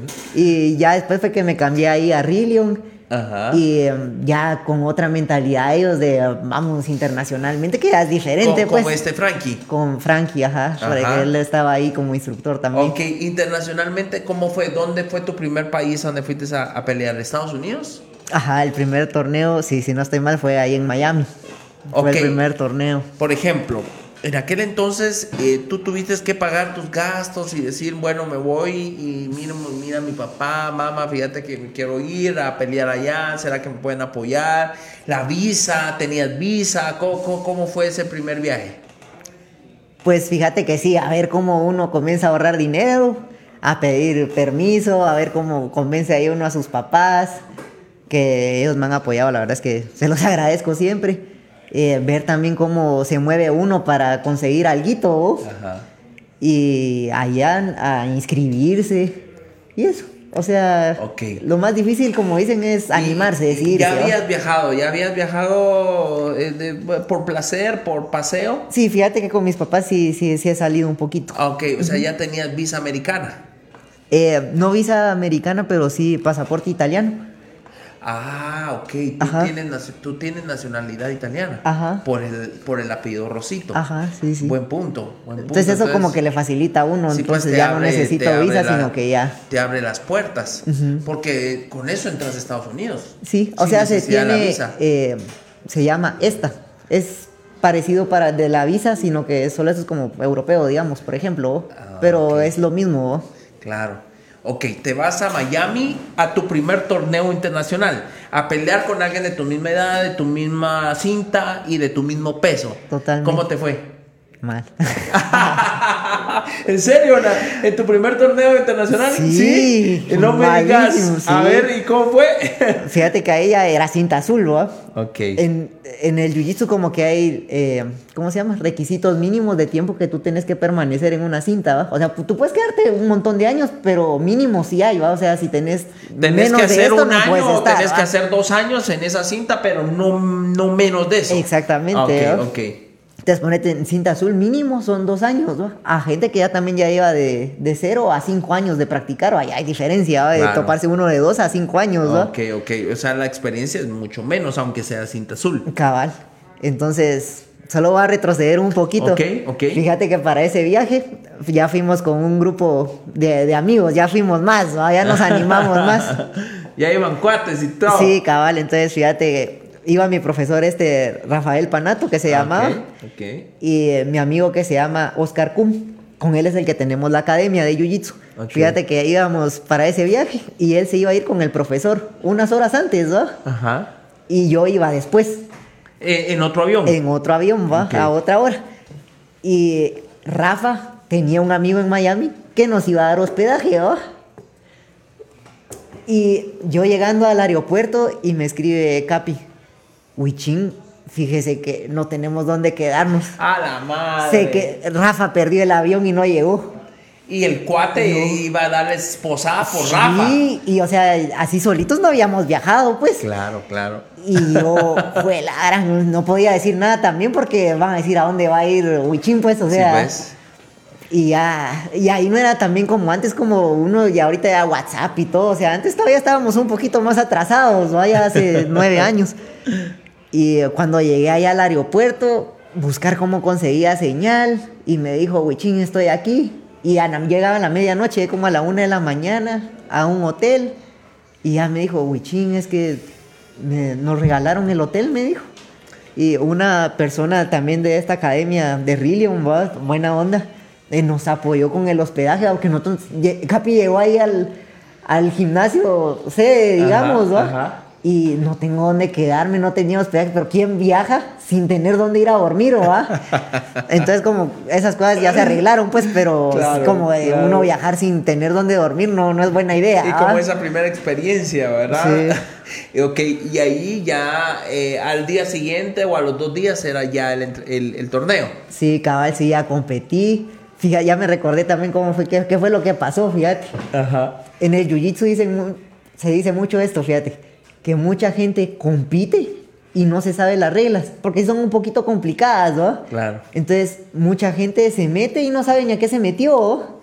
y, y en ese que competí, fíjate que me metieron a un triángulo, a una sumisión. Ajá. Y eh, yo instintiva- in- intuitivamente dije yo, no me puedo salir, ¿va? Porque ya me estoy, me está bien la llave, dije yo, Ajá. me voy a salir del tatami para que me regresen, ¿va? Y eso ya. Y yo me arrastré ahí al tatami y paró el árbitro. Y bueno, yo, puchis, qué buena jugada me eché, ¿va? Regresamos descalificado por huir. ¡Ah, la Y gran! yo ni sabía, pues, pero lógico. Pero... Sí, pues. Y, y, y- y descalificado el torneo. Sí, o sea, ya ¡Ah, perdiste, ya, ¿va? Chucha. Pero son lecciones como que uno investigar bien a qué se está metiendo. O sea, alguien ya se va, ponete de, de nuestros compañeros que van a competir o su primera vez, ya nosotros ya estamos ahí Les metiéndoles cómo es la cómo, dinámica. Claro, y es que como tú bien dices, eh, eh, el jiu-jitsu es eh, como seminuevo en Guatemala. Sí. Y prácticamente ustedes estaban abriendo brecha. Eran de los primeros en salir a, a competir internacionalmente. Y aquí era sin reglas, recordate eso. Claro, pues Entonces claro, entonces allá totalmente estabas totales, sí, ¿va? pues, o sea, ibas a, eh, a otro mundo, es como que aquí jugás una chambusca de fútbol y de repente ya te toca con reglas, vos estás acostumbrado a que metes el gol y no sabes si estás afuera del área, pues, o estás, eh, como, como le dicen, estás eh, en, en, en offside, pues, que le decían antes, ¿verdad? Y En el boxeo no sé cómo es lo del peso, o sea, lo revisan antes, un día antes, o cómo es. Bueno, primero se pacta, Ajá. se pacta. Tu, tu manejador eh, sabe que tú estás en, por ejemplo, por decir algo, en 70 kilos. Y yo también ando en 70 kilos. Entonces, bueno, pactamos una pelea en 70 kilos. Probablemente yo esté ahorita en 72, esté en, en 69. eh, pero un día antes de la pelea tenemos que pesarnos. Tú puedes Un pesar, día antes. Sí, puedes pesar menos, pero no más. Ahora, Menos, pero no más, porque es por, en lo que se pactó, en 70. En el jiu-jitsu, digamos, hay categorías de peso. Y yo compito en 127 libras.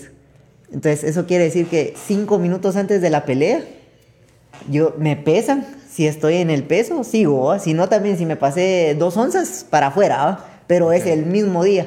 Entonces, como que uno, su dieta sí tiene que ser constante. No, no es como que decir, me voy a deshidratar el día antes para dar el peso, porque si no, ya no rindo. Entonces, sí, como que te obliga a llegar en una dieta, digamos. ¿no? Ah, ok. Sí, en el box sí, a veces, eh, eh, por ejemplo, me contaba mi, mi cheo que incluso los pesan, como tú bien decís, el día de la, de la, de la pelea, un día antes, pero muchos em, dejan de, de- de- de comer o dejan para Sí, poder cortan llegar. peso, digamos. Sí, cortan peso. Sí, no, aquí es que eso lo, lo drena a uno, pues. Sí, pues, o sea, pues no puedes rendir igual. No, le da calambre a uno, o sea, ah, es horrible. Sí, pues, ah, y hasta deshidratado, por ejemplo. Sí, o Te sea, desmayas o puede pasar algo así, ¿no? a mí me ha pasado, obviamente uno va aprendiendo en el camino cómo ir haciendo mejor las cosas, ¿no? pero las primeras veces, eh, hasta la lengua, bueno, la, la lengua es eh, húmeda, ¿va? Ajá, Fíjate seca. que yo la tenía seca, pero en una lija. Y bueno, uno ya hasta cuando sale como que se va a desmayar, pues, pero la lengua, o sea, yo podía pasarla en la mano que nada. O sea, sí, sí hay que tener cuidado con eso. Es peligroso no. con los, Sí. con los que hacen deportes de MMA, boxeo, que cortan peso así. Sí, o sea, hay historias, pues. Claro.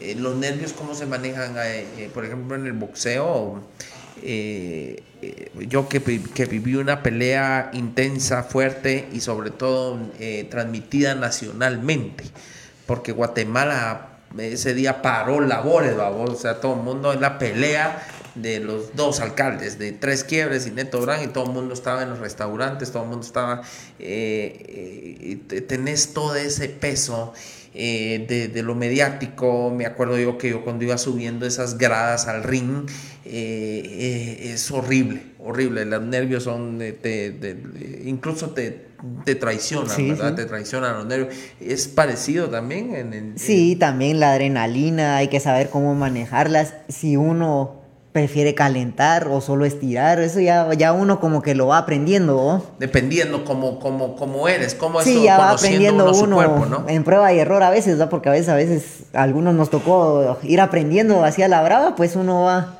aprendiendo de las lecciones, ¿no? A mí Claro. me gusta normalmente llegar como unas dos, tres horas antes del, del torneo ahí donde va a ser el, el recinto, digamos, Ajá. ya apartarme un poquito, eh, escuchar un poquito de música, me gusta música tranquila para, para ese ratito, como que me empiezo a decir eh, por qué me, cosas o factores que yo creo que de, de por qué me merezco ganar yo. Ok. Me- psicológicamente, te trabajas, te Psicológicamente, trabajas vos sí. psicológicamente. Solo estiro y ya, para la pelea. Ok. Ha- Hablemos de, de tus primeros. Solo ajá. antes de Por favor. cabal quería felicitar ahí por lo de la pelea. Yo, yo la vi ¿La desde? Brasil. Yo estaba en Brasil No, en, un, no te en un campamento. Ajá. Y yo la vi, o sea, yo estaba pendiente a ver la pelea porque y sí, sí la vi. Y, y felicitaciones porque yo digo, cualquier otro deporte hubiera estado feliz de que Neto estuviera ahí practicando eso. Pues, o sea, si alguien hubiera sido alguien de Jiu-Jitsu contra Neto, eso hubiera famoso el Jiu-Jitsu pues antes. Claro. Entonces, felicitaciones y qué bueno que apoyó al box. Gracias, de- gracias, se quitaron las ganas y todo, o sea, felicitaciones por eso. porque- Gracias, Luis Ángel. Pues la verdad es que, mira, a mí me gusta el box desde siempre. Eh, me empezó a gustar, eh, bueno, pues así como yo, deben de haber muchos que cuando vimos Rocky por primera vez nos cambió la vida, ¿verdad? Eh, eh, ese, esa- eh, ese mensaje que te deja esa película, ¿verdad? Es, es enorme. Yo creo que ese Rocky es un, es un tesoro, es, un, es algo que, que yo creo que Sylvester Stallone, porque él fue el que la escribió, él la Sí, sí, produjo vi la y, historia, él, la- bueno. y, él y él actuó. Eh, yo creo que ha sido lo mejor de lo mejor que él se le puede haber ocurrido y haber actuado con todas las nominaciones que tiene y todo eso. Rocky es Rocky, porque te incentiva a, a luchar y que todo puede estar en tu contra, pero poder lograrlo. Desde ahí me empezó a gustar el box. como te conté, a mí en el, en el colegio me, me iba mal, eh, era eh, muy molestado, muy bulleado y mi papá entonces me empezó a entrenar en box para poderme defender, más que todo como una defensa personal. Es, pero siempre me, me, gustó y lo seguí entrenando. Ya a la edad de, de, de, ¿qué te digo? Ya de, de 30 y 40 años yo seguí entrenando box. Nunca me imaginé que algún día iba a tener una pelea como esta. Pero Quiebres, que es un gran amigo, alguien a quien yo aprecio y quiero mucho, eh, de repente en, haciendo un pulso, un pulso. Así empezó la pelea.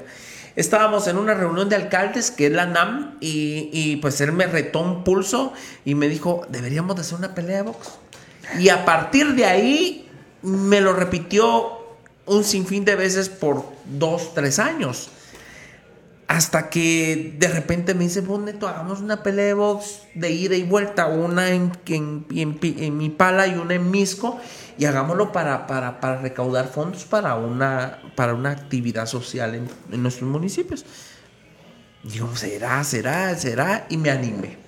Y pasó hicimos la pelea y, y pues bueno, pues eh, yo tuve, tuve, tuve, la perdí, pero fue una, una, una gran oportunidad. Algo como tú bien dices, o sea, tú la viste desde, desde Brasil, eh, medio, media Guatemala la vio, sí. eh, y pues eh, hice algo de lo que tal vez desde niño quise hacer. No me fue bien por varias razones. Eh, eh, esto, al igual que, que, como toda disciplina, debe llevar una constancia y una preparación mucho mejor de la que yo llevé por haberme preparado tan rápido, porque yo empecé a entrenar en, en diciembre y la pelea fue el 22 de enero, en muy poco tiempo, muy, muy poco tiempo, y eso a la edad que yo tenía, pues yo peleé de 39 años. Eh, no, yo ya tenía, fue de 2020, sí, a cumplir el 40 años, todavía tenía 39 años, ya el, el, cuerpo no me respondía como cuando yo tenía 20. Y entonces de repente estás entrenando normal y de repente te suben la intensidad del entrenamiento, pues mis rodillas no, no soportaron, pues o sea, me empezaron a doler, a doler, a doler, a doler, hasta para subir gradas, yo ya no podía subir gradas. Y eso me afectó durante todo mi entrenamiento y me tenía que estar inyectando diclofenaco, fíjate, eh, mezclado con dexametasona, ojo, para que este me permitiera no sentir el dolor y poder entrenar. De tanto que me, inyecté, pues tuve un problema que, que se me infectó una nalga y peleé con una infección horrible. No estoy poniendo de justificación que haya perdido por eso pero sí fue un detonante que, que, me hizo llegar demasiado débil a mi pelea, fíjate. No, pero qué interesante para que la gente también como que escuche o se dé cuenta de la, de la preparación que lleva, porque a veces uno mira solo, ah, peleó, peleó cinco minutos, eh, perdió por, por knockout, rapidito, por, sí, ajá. pero no, o sea, es que eso es como que la, lo que la gente logra ver, pero lo que hay antes de eso, la preparación que hubo, sí. que es un reto, pues, o sea, estar lastimado, eh, cuidar la, la, alimentación. Fíjate que yo, cosas, yo, en aquel entonces pesaba, eh, la, la, se hizo la, se hizo el reto para que llegáramos, si no estoy mal, a 70 kilos. Y los llegamos ambos. Eh, yo, estaba, yo estaba por encima de los 80 y pico de kilos, bajé bastante sin embargo, aún así... 20 libras. Eh, casi 20 libras, porque yo andaba por 206 y llegué a 180, 170, algo así. Eh, sin embargo, aún así yo estaba subido de peso. Eh, uno mira la pelea, el mismo quiebre, se ve la pelea y no le gusta cómo se miraba, ni yo tampoco me gusta cómo me miraba. Entonces, a partir de la pelea, tanto quiebres como yo hemos llevado una vida mucho más sana, incluso dos años ya después de la pelea, hoy yo peso mucho menos que en la pelea, estoy mucho más en forma que, que, cuando estuve en la pelea, o sea, me cambió la vida. O sea, yo podría decir que sigo siendo un atleta, tal vez no de alto rendimiento, pero me sigo cuidando, lo que tú decías. Eh, entreno dos horas y me cuido las siguientes 22 horas. O sea, yo ya no soy una persona eh, eh, que, que se descuide en su alimento y soy muy disciplinado. Se vuelve un estilo de vida, podemos decir, pues. Totalmente, totalmente. Sí, sí. Hablemos, hablemos de, tu, de tus primeros eh, campeonatos internacionales ganados. Ganados. y solo para aclarar, cabe también eso de ganar y perder, ¿va? que a veces uno cree que hay mucha diferencia entre ganar y perder, ¿va? que, que, están polos opuestos, ganar y perder, ¿va? Pero a veces están súper cerca uno a la par del otro. Claro, y uno el y el odio a vos. Sí, es, cabal. Y eh, la cosa es a veces uno cómo le explica a la gente estoy avanzando, pero no se mira. Sí, sí, sí, cierto. Eso no lo entiende la gente, pues. No. No solo el atleta que Ganó, sabe. perdió, que, pregunta. Claro, eh, pero no saben lo difícil que es eso. Y está a un milímetro, pues. Sí, puede ser por algo tan chiquito. Tú, lo, dijiste, por ejemplo, eh, Misco jugó la final contra Marquense. La final de la primera división. Ya habíamos ganado el, el boleto, porque solo con haber llegado a la final, tanto Marquense como Misco ganan el 50%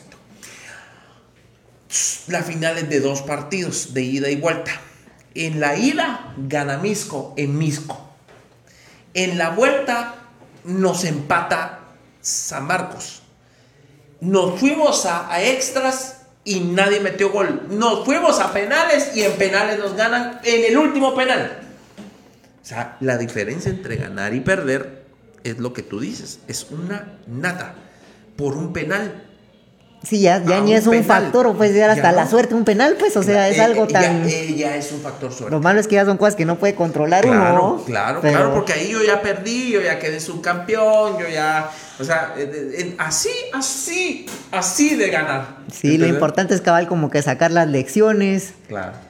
Y recordarse que a mí me ha ayudado mucho que de encontrar como por qué fue lo que perdió, o qué fue, cuál fue mi fallo y ese fallo, poderlo superar o, ver cuál fue para que esa va a ser mi, plus de la siguiente, O sea, esa va a ser mi, ganadora, mi carta ganadora, Si superé esta lección, va, a servir para la otra, Cierto. Y fíjate los torneos ganados. Por favor. Eh, um, bueno, mejor ahí que ¿Qué te puedo contar? Hablemos de los mundiales. Ah, va, va, del año pasado. La verdad es que el año pasado sí fue muy bueno, gracias a Dios, a pesar de que eh, fue lo de la pandemia y todo eso, que a veces uno cree, o para muchas personas eh, fueron complicadas también deportistas para cómo prepararse, porque toda la gente está con el temor, ¿o? o sea, cómo consigo compañeros para entrenar y cosas así, ¿o? Sí, porque tenés que entrenar hasta con mascarilla. Imagínate los jugadores de fútbol entrenando con mascarilla cuando empezó la pandemia. ¿Cómo podés estar inhalando tu propio pues. dióxido de carbono, pues, verdad? No, y sudada. Sí, hombre, horrible. No, y aquí en el jiu-jitsu no está abrazado. Sí, Pues sí, no, muy, muy complicado. Fíjate que el primero fue en los Panamericanos y fue bonito porque ya iba con un dolor de espalda, así también ya llevaba días semanas de entrenar así con dolor de espalda, Y cabales, un día antes del torneo, que ya estábamos todos allá, fuimos como ocho de mis compañeros. Claro. Y yo no me podía ni mover, o sea, de verdad no me podía ni mover. Me recuerdo que solo le pedí ahí a mí de que me llevara a la farmacia para ver qué compraba para ponerme en la espalda, que no, no me podía mover. Un tu parche león o algo así, ¿no? Cabal, me fui a poner parches, ¿no? ¿En serio? Sí, es que no me podía mover. Y ese día que me dolía tanto, yo hasta la cama le eché la culpa y dije, no voy a dormir aquí, dormí en la sala, en la alfombra, dormí en el piso ese día. Y bueno, a ver cómo amanezco mañana. Y bueno, todavía con dolor y dije, bueno, hasta, hasta donde lleguemos porque me había preparado, pues, o sea, no voy a tirar en balde todo el esfuerzo. Y eh, dije, bueno, solo voy a estirar así poquito y a darle, y gracias a Dios salió, o sea, estuvo duro. se, se, gana así por poquito, digamos. Lo por dos puntos fue, O sea, bonito. Ahí voy a poner las peleas para los que quieran buscar ahí en, en YouTube. Pueden buscar ahí, pongo más o menos siempre mis peleas. Para que se hagan un poquito la idea de que es ¿cómo las, ¿Cómo las podemos buscar? Eh, como, como Luis Ángel Rosito y ahí Luis Ángel, sí, Jiu-Jitsu. Tú tienes tu canal de Sí, tengo canal, de, YouTube. ¿Cuál es tu canal de YouTube? Eh, Luis, Luis Ángel González o algo así, o pongan Luis Ángel Jiu-Jitsu. Ah, ahí aparece. Ahí tengo desde cuando empecé, como desde el 2013, tengo peleas. Y, ¿Ah, sí? sí, las he ido guardando. ¿Qué, ¿Qué títulos has ganado? ¿Qué campeonatos has ganado al día de hoy? Fíjate que así los, los más importantes, digamos Ajá, que fue el año pasado, eh, tuve la oportunidad de ganar lo que fue el Panamericano de Jiu-Jitsu, eh, el Mundial de Nogi. ¿Qué- ¿Cómo? Mundial de, de, de, de Nogi. De Nogi, ¿Qué que cabal es como otra modalidad de Jiu-Jitsu. Entonces el, el Jiu-Jitsu se puede practicar gi, que le dicen normalmente que es con el traje blanco o De- negro. con un kimono. Ajá, el kimono. O Nogi, que es con tu rashgar así de esas camisas pegadas y pantaloneta. O sea, ahí ya Como no el puedes... MMA. Sí, algo así. O sea, con camisa y todo, ¿va? pero no puedes utilizar la ropa de tu compañero. ¿va? Porque aquí en, eh, en Gui, digamos, Ah, puedes, puedes- te puedo hacer llaves con el mismo traje. ¿va? Claro. Entonces eh, fue modalidad no Gui. Y ahí ganaste. Y ahí gané En también. un mundial. En un mundial. ¿Contra quién? ¿Contra un... ¿Qué, qué nacionalidad? Fíjate, si no estoy mal, uno era. Perdón que no lo tengo así súper en mente. Era estadounidense y el otro creo que era como japonés o asiático o algo así. Y. um, ¿En dónde fue el Fíjate mundial? que ese- ese- esa vez peleé, hay una foto contra uno bien grande, porque después me metí a pelear el absoluto, que pueden pelear eh, todos los campeones, todos los que quedaron en podio, ¿va? los Ajá. primeros, primer, primer lugar, segundo y tercero de todas las categorías se pueden meter a pelear, ¿va? entonces vos te metes a pelear y ya están los primeros tres lugares de todas las categorías, ¿va? Entonces estaban pesados de todo, sí, pues. Y fíjate, cabal, yo esta es la más chiquita. Ajá. Entonces, cabal me tocó contra el de la más grande. El tercero o segundo lugar era. Y además ahí te voy a enseñar la foto después para que mires. Ajá, ajá. Y eh, ¿Se miraba la diferencia? no, o sea, imagínate, ya son 100 libras de diferencia. Sí, claro. Ya 100 libras se nota. Sí. Y fíjate que yo escuchaba que decía, había, porra, ¿va? pero yo solo iba con un compañero, con Rodri. Ajá. Y Rodri me estaba apoyando y ahí animando y ver ahí cómo me apoyaba. ¿va? Y yo emocionado porque ya escuchaba una porra ahí, ¿va? De plano, la gente le da curiosidad eso. en ¿va? medio de toda la gente, vamos. Y yo me imaginé, así, por Dios, yo dije, hay unas 40 personas echándome porra, dije yo, ¿va? le tengo que meter, ¿va? Y terminé y todo, ¿va? Después llamo a mi mamá y le digo, mamá, me estaban haciendo porra y todo eso. Después miro la pelea y miro, así sin mentira, eran como seis, per- seis personas o cuatro, miren. Pero en ese momento sentías yo que era creí que estaba lleno y cuando miro yo dije, voy a llamar a mi mamá mejor para contarle bien porque... no vaya a ser Va a que mire, no vaya a ser que mire la pelea por otro lado y diga, no, mijo, me echaste descuento.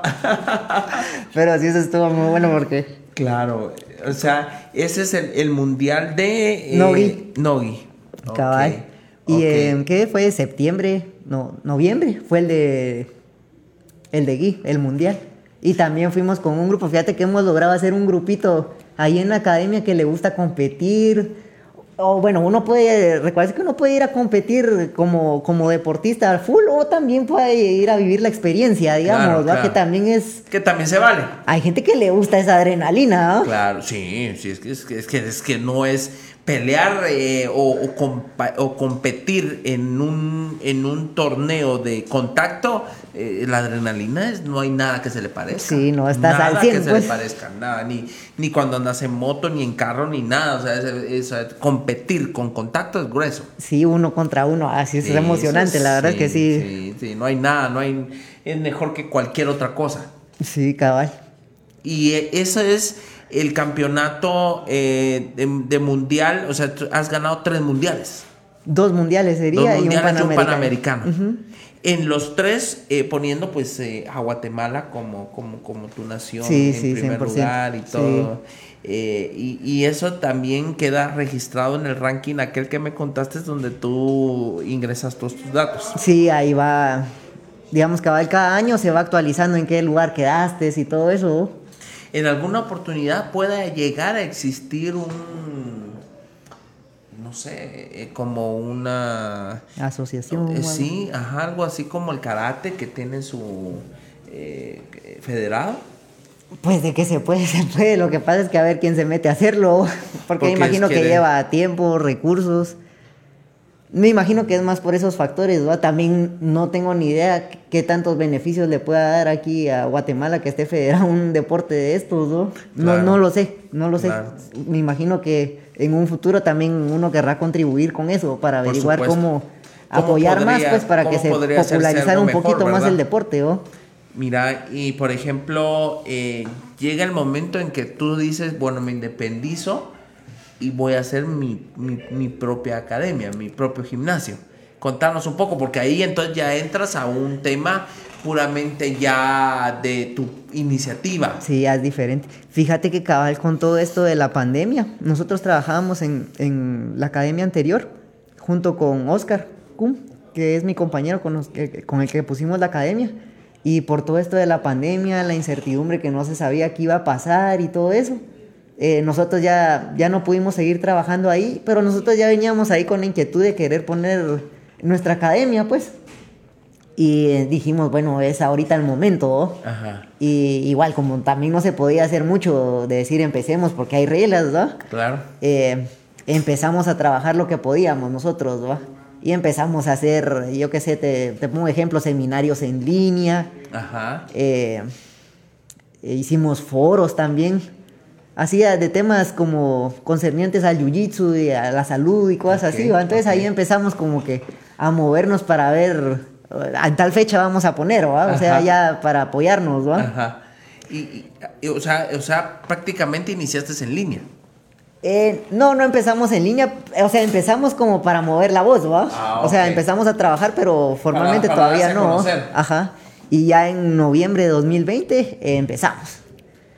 Eh, a, O sea, 11 todavía- a, a- a ocho meses de haber iniciado la pandemia. Sí, va, ¿Verdad? sí, sí. Sí, cabal, empezamos en noviembre. Abriste. Sí, ahí abrimos y a darle, ¿va? ¿Dónde queda? Estamos ubicados en zona 15, nos pueden ubicar como Infinity Studio GT. Ok. Y hay clases de Jiu-Jitsu y Kickboxing. Ah, ok, ahí ya, ya- ahí, ahí ya tenés un- una, una disciplina más de contacto. Sí, cabal, pero ¿Y quién, quién da el kickboxing? fíjate que el kickboxing lo da Raúl Secaira. Fíjate que él, él es de las personas que lleva practicando artes marciales aquí en Guatemala, que llevan tiempo recorrido, o sea, él desde antes ya viene practicando peleas que se iba a El Salvador y todo, y da unas clases buenísimas. Y es un ejemplo, no me recuerdo ahorita de la edad, pero mira, él lo miras y está entero, o sea, físicamente es un ¿Y qué- monstruo, y man. qué edad tiene? Raúl me va a matar si doy más de lo que Sí, es. mejor no lo digas. Sí, no, te auto- me va. no te autoricé que me dieras. Pero porque no me recuerdo, Raúl. Pero está bien, está bien eh, eh, entero y sigue mejorando la técnica. Sí, no, él es un monstruo, él también hace jiu-jitsu, pero Ah. es que yo lo tengo tanto en mente porque él sí es más grande de edad, pero es un monstruo, o sea, físicamente es también como del mismo tamaño, similar, pero ni parecido, pues. Entonces, son gentes que le ponen el ejemplo a uno y la, la, la vara alta, pues, o sea, Por supuesto. Porque entonces te, eh, te, te- te insta a mejorar. sí. A ser mejor. Y en tu equipo, pues, o sea, imagínate, Claro, pues. claro, Pero de son cosas que, como vos, tú que eres gente a tu alrededor, que te, que te me- animen, que- y que me, y que me más, ayude ¿va? a mejorar. que te hagan mejor, ¿va? o sea, cosas así importantes podrías. ¿Y, y cómo, cómo es, por ejemplo, alguien que, que es eh, eh, instructor de kickboxing pueda practicar también jiu-jitsu y a la hora de pelear eh, no, te, no te mezcles? Yo recuerdo cuando, por ejemplo, vimos pelear a, a Mayweather con, con, con McGregor. Eh, Mayweather era, boxeador, eh, eh, McGregor era MMA y en algún momento eh, sí se le salía lo MMA, o sea, algunos golpes incluso lo pa- paraban el, el combate, si no, pues, si usted está peleando de otra forma, ¿cómo, cómo detener algo que ya está grabado en tu, en tu caché, pues, ¿verdad? Me imagino que, pues, obviamente quiera que no, que hablamos de esto de, de Mayweather y McGregor, pero como que siempre se mantuvo ahí al límite de las reglas, ¿va? Sí, siempre. Como que jugar en Yo- eso, yo, yo no creo que un- se haya yo- pasado. Yo le vi un par de veces un, un, este, esto en la cabeza. Sí, sí, sí, tenés que, razón. Ajá, que no, que en boxeo no, no, no, no, no lo puedes hacer, ¿va? En boxeo es jab, es gancho, es eh, upper, eh, pero, pero un martillo eh, no lo puedes hacer. Sí, es cierto. Sí, bueno, no sé, Raúl me debe esa, esa respuesta, pero, pero, pero no, sí se puede separar, pues.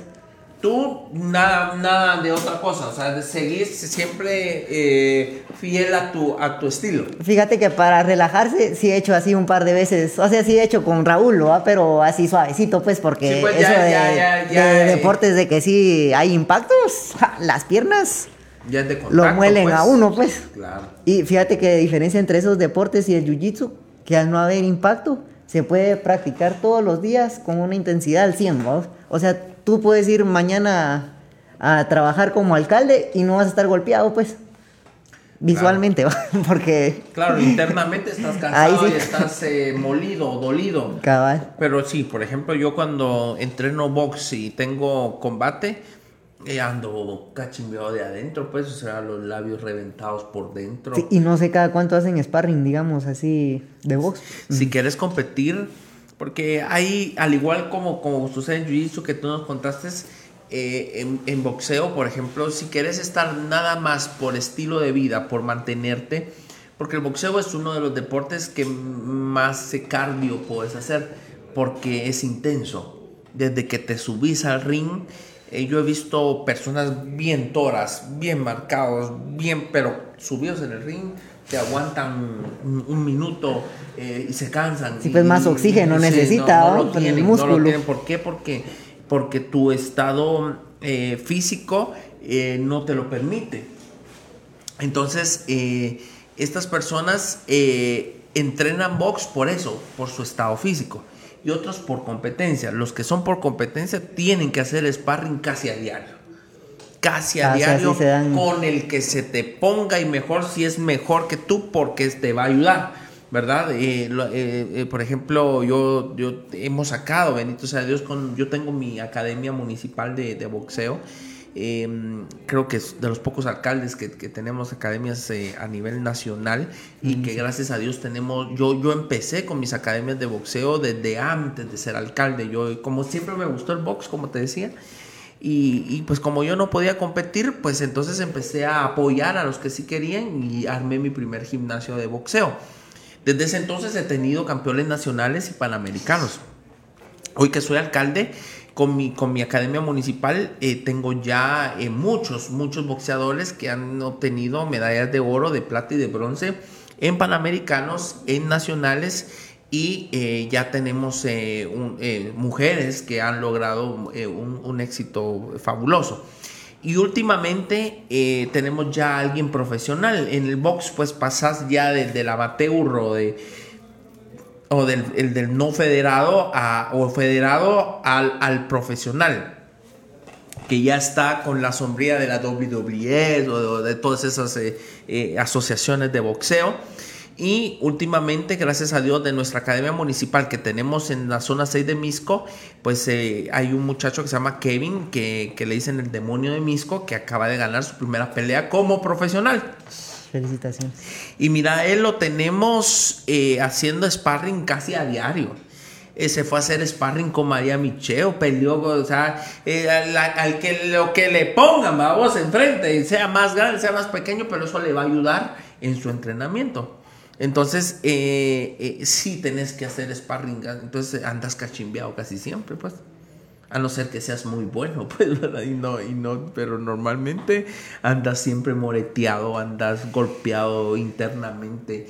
Eh, eh, el box es, eh, es bastante intenso. Me, me gustó eso de, de que dijiste de la separación, de, de separar como el deporte, como que el profesional, digamos, o el que se está dedicando puramente a ser atleta, ¿no? Así es. a la otra persona tal vez que es como que más como hobby o Claro, amateur, ¿no? exacto, así o sea es. que sí hay cositas diferentes, pero en, en algunos deportes como que se pueden unificar, pues, o eso es lo que uno tiene que tratar para, para llevar un ambiente sano Sí, porque por pues. ejemplo yo soy amateur, me gusta el box y yo ya no peleo por, por competencia. Eh, yo peleo porque mm, o, o entreno box en el costal, en el, en el punching bag, o hago mascoteo, o, o en apera, eh, o en apera loca, pero ya lo hago por, por, por cardio y lo hago por mantenerme.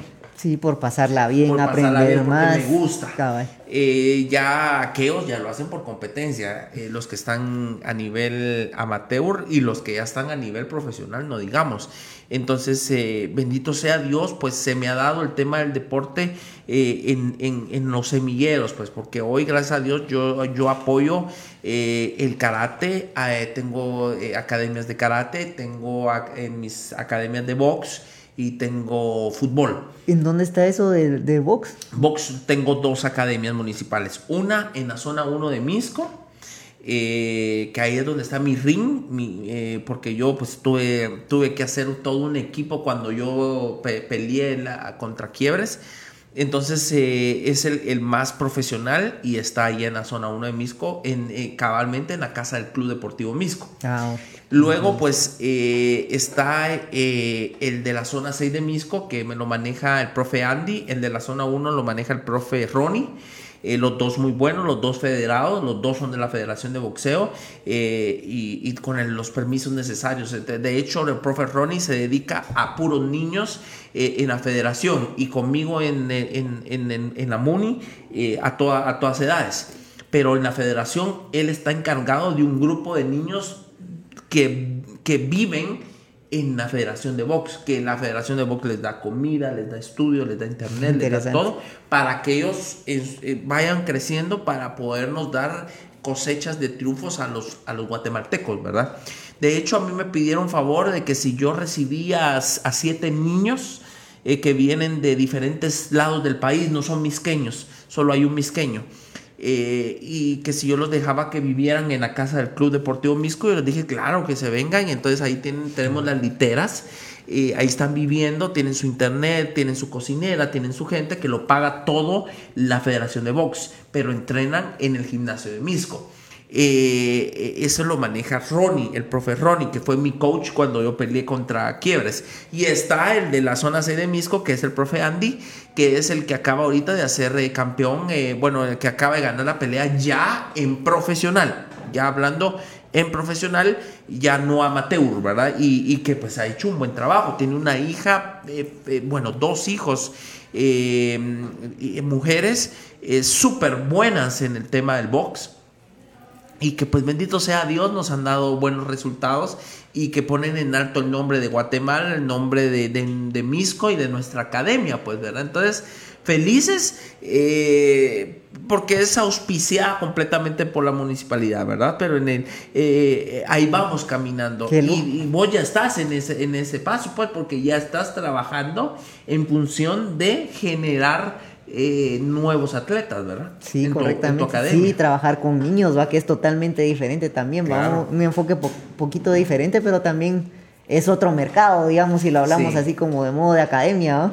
Sí, porque por ejemplo, ¿cómo un papá puede decidir meter a jiu-jitsu a su hijo y no a karate o a kickboxing? ¿Cómo, cómo yo, si yo tengo un hijo, ¿por qué debo de pensar en jiu-jitsu? Yo te diría que Jiu-Jitsu porque, al, bueno, de primero cualquier disciplina marcial o deporte de estos de combate te va, te va a corregir eso de que primero tú tenés siempre que evitar las peleas, ¿va? Ok. O sea, eso es, pero eso va a ser general, digamos. Hablando así entre karate y jiu-jitsu con un niño, yo te diría que... Evitar pelear. Que tu hijo va a poder frenar a, a su adversario, digamos, y sin, lastimarlo, o sea, digamos, para los niños, digamos, no es lo mismo que te llame alguien del colegio y decir, tu hijo le pegó a, la otra persona y tiene el ojo morado, al otro lo, lo paró, no pudo hacer nada. Pero ¿qué pasó? Pues no le pasó nada, entonces, ¿qué va? Ah, Él estaba molestando, pero... Ok, es mejor jiu-jitsu entonces, en ese sentido, 100%. Sí, o sea, si lo miramos así, sí va. Porque no hay contacto. No, va a poder manejarlo. Pues. No lastimas, simplemente inmovilizas a tu, a tu oponente. Sí, cabal igual todas las otras disciplinas estoy seguro que también recalcan eso de no, no iniciar uno las peleas, pues, pero hay momentos que hay que ponerle un alto, pues. En el karate, por ejemplo, en Kempo karate era lo primerito que te enseñaban era eso. Era nunca debe de iniciar la pelea uno. Siempre tiene que ser el último el, eh, eh, factor es la pelea. Totalmente. La pelea. Mientras tanto, si la puedo yo evitar, la evito. Y si yo puedo incluso solamente defenderme y- e inmovilizar, pues mejor, ¿verdad? Sí, entonces esto le permite a uno controlar la situación mientras que llega un adulto, en el caso de un niño, pues. A, a detener la pelea, pues. Sí, sí, porque eh, el problema es que, que en el ambiente de los niños y de los jóvenes y de los adolescentes es que quieren ver sangre, pues, ¿verdad? Sí, sí. No, Y no, entonces aquí uno es. tiene que detenerlo.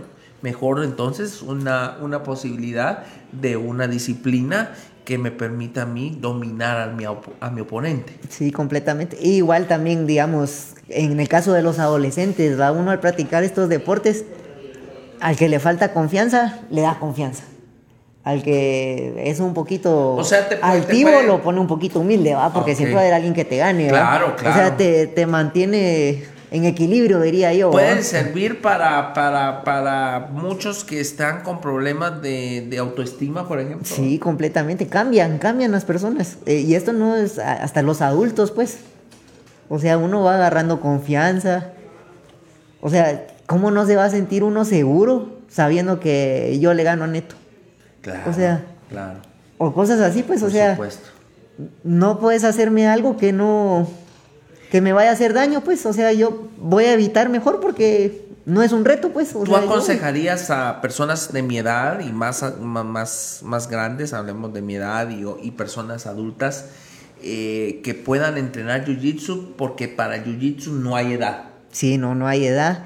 Y es un, un deporte, si lo miramos en este caso, de que uno, eh, el cuerpo de uno a veces uno dice que hay requisitos como que está cuadrado, es atlético o algo así, ¿verdad? Para ciertos deportes. Aquí en el Jiu-Jitsu, tú vas adaptando tu cuerpo a la técnica, ¿va? O sea, tú la vas a ir acoplando a tu cuerpo, Claro, pues. Claro, claro. Si preci- no precisamente tengo yo que ser eh, am, eh, Deportista o atlético. Atlético, Mucha gente cree que dice una- una voy a hacer roca". ejercicio para poder hacer jiu-jitsu. No, No. o sea, tú puedes llegar como, como estés y ahí vas a agarrar condición física, vas a agarrar técnica.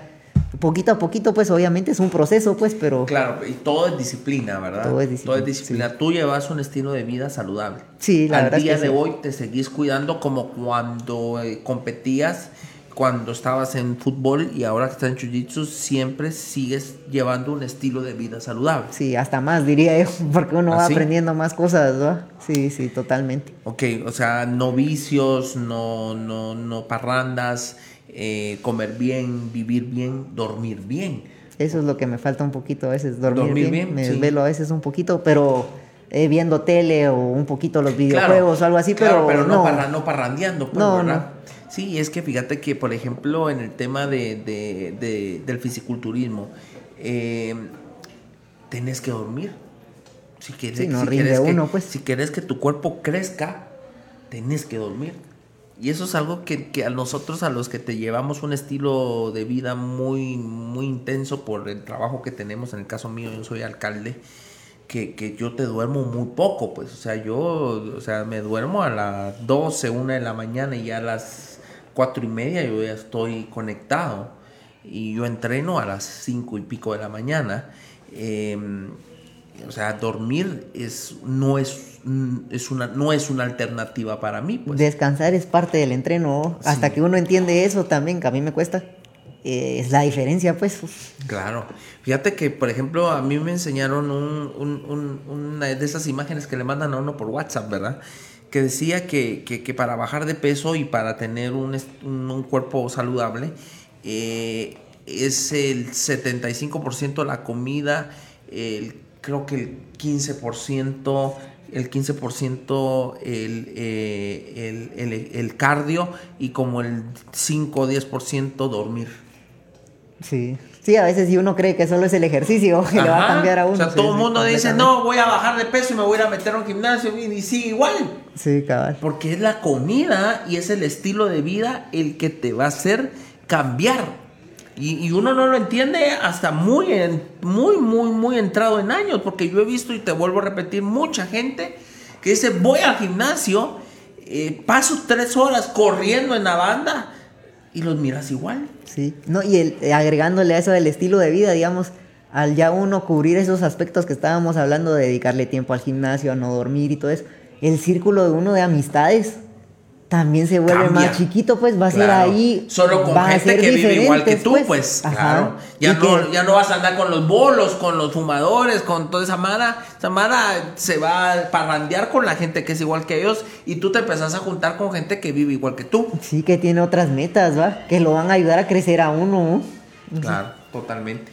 ¿Cuál es el futuro para para, para ti como, como atleta? Eh, ¿Qué es lo que te depara? Eh, ¿Cuáles son las próximas metas para Luis Ángel? Ese, eh, en cuanto al tema empresarial, pero hablemos también en el tema em, atlético. Fíjate que así como atleta ahorita, dentro de dos semanas, la primera semana de abril, nos vamos un grupo de siete compañeros y vamos a un Panamericano. Vamos al Panamericano. Ah, qué bien. Y ¿Dentro, dentro de cuánto? Dos semanas. Ya la primera semana de abril nos vamos. A un Panamericano. Llevamos siete personas.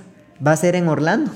Qué alegre. ¿Y de todo de tu gimnasio? Fíjate que somos seis de ahí de Infinity y viene otra persona, Alfred, que viene de otra academia Martial Arts, eh, Macal Martial Arts y que también se unió al equipo y vamos todos, pues, o sea, es que allá es, solo hay un equipo, pues. Guatemala. Sí. Representando a Guatemala. Y a veces nos cuesta eso un poquito entender a todos. Que, que todos somos guatemaltecos y que hemos de pelear por, por, por, por, eso. Sí, o sea, al final nosotros vamos a competir contra otros, pues, no, no contra nosotros mismos, pues. Claro. Entonces, esa es la primera meta vas a pelear, eh, vas, a, vas, a, vas, a, estar tú compitiendo. Sí, voy a estar compitiendo. Ahí por si quieren ver también las, los torneos, cómo es la dinámica. Eh, normalmente ahí en el Instagram de, la Academia Infinity Studio eh, transmitimos las peleas. Entonces se va a volver interesante. O sea, dentro de dos semanas podemos conectarnos a través de Instagram en un, en, el en un live y podemos ver las peleas. Sí, cabal. Pues no, lo vamos a hacer porque la verdad es que nos, has dejado una, una, una, mm, un nuevo aprendizaje. No sabíamos nada de Jiu-Jitsu. Eh, y yo estoy seguro que todos los que nos están viendo, no, no muchos sabían mucho Jiu-Jitsu. Uno piensa que es karate, pues. Va como hay tantas denominaciones del karate, ¿verdad? Sí, Kempo karate, karate do, kung fu, em, aikido pero todo es un arte marcial. En este caso es algo totalmente distinto. Siempre hay combate, pero muy distinto. Y, que, y que en Guatemala, a pesar de que lleva 25 años, 20 años, aún así sigue siendo muy nuevo, pues y que ustedes han ido abriendo brecha en este sentido, pues, eh, a, moviéndonos ahí y generando hoy la oportunidad de no, no hacer competencia entre los gimnasios, sino a la hora de ir a, internacionalmente, somos todos guatemaltecos. Totalmente, sí, sí. Y, um, y, como academia quisiéramos crecer no solo en cantidad de alumnos, sino como también de, prestigio, de que saber que estamos educando bien a nuestros alumnos, digamos, que ellos puedan tener también sus propios éxitos. Eh, difundir también lo que es el jiu-jitsu un poquito más, ¿no? Eh, tener aquí, eh, imagínate, torneos ya con cierto nivel también, que nosotros podamos compartirlo, las reglas y todo eso, para que gente cuando va por primera vez tampoco se dé ese shock, pues, porque es esa es de las primeras cosas que pasa, pues sí, ya lo que hablábamos, ¿verdad? Que, que después ya no quieres entrenar, pues. Sí, te puede tener uno una mala experiencia, ¿no? Sí, sí, sí, que es lo que nos ha pasado a muchos, pero, pero realmente yo creo que después de escucharte uno dice, bueno, pues Jiu-Jitsu puede ser una buena, buena oportunidad incluso yo, por ejemplo, por decirte algo, pues ya no quiero ya entrarle al box por la edad o por varias cosas que poco a poco uno va con lo que tú decís. En el box también no es como el fútbol que ya a los 21 vas para afuera, va 25, 26, sino en el, en el box pues todavía poder lograr llegar un poquito más. Pero también ya llega un momento en el que ya no, pues, pues ya no te responde igual. Entonces eh, el jiu-jitsu puede ser una opción. No, cuando querrás ir a conocer cuál es la dinámica o algo así, sí, es eh totalmente diferente, te lo puedo asegurar, no es por nada, pero de verdad que es bien diferente a lo que uno convencionalmente está acostumbrado. Infinity queda en la zona 15. Zona 15. ¿En dónde? ¿En un centro comercial o Centro Comercial Vista Hermosa. Ah, Adentro del centro comercial Vista Hermosa, ahí está. Pues, aquel que está ahí en la orilla la del, Ah, bueno. Sí, era un clásico ese centro comercial, ¿no? Pues, pues, en una de esas, en una de esas tenemos la oportunidad de poder visitarte y tener el gusto de, poder eh, eh, aprender, porque realmente eh, escuchándote a mí se me hace interesante poderlo, poderme, poderme meter, pues porque de alguna forma, como, como tú bien lo dices, no existe el límite de edad. La traducción del jiu-jitsu, si no estoy mal, es eh, arte suave. Ok. O sea, ahí ya no me van a cachimbear, pues, o sea, ahí ya es de... o sea, uno trata de llegar de una forma elegante a controlar a su compañero. Claro, claro, claro. Es bonito, es bonito. Muy bonito. No, pues queremos agradecerte eh, realmente la, la, oportunidad de, que nos has dado de poder conocer tu historia, de poder saber eh, de los éxitos que has tenido, eh, de cómo, cómo, cómo una vida ordenada desde tu niñez, con padres que supieron guiarte.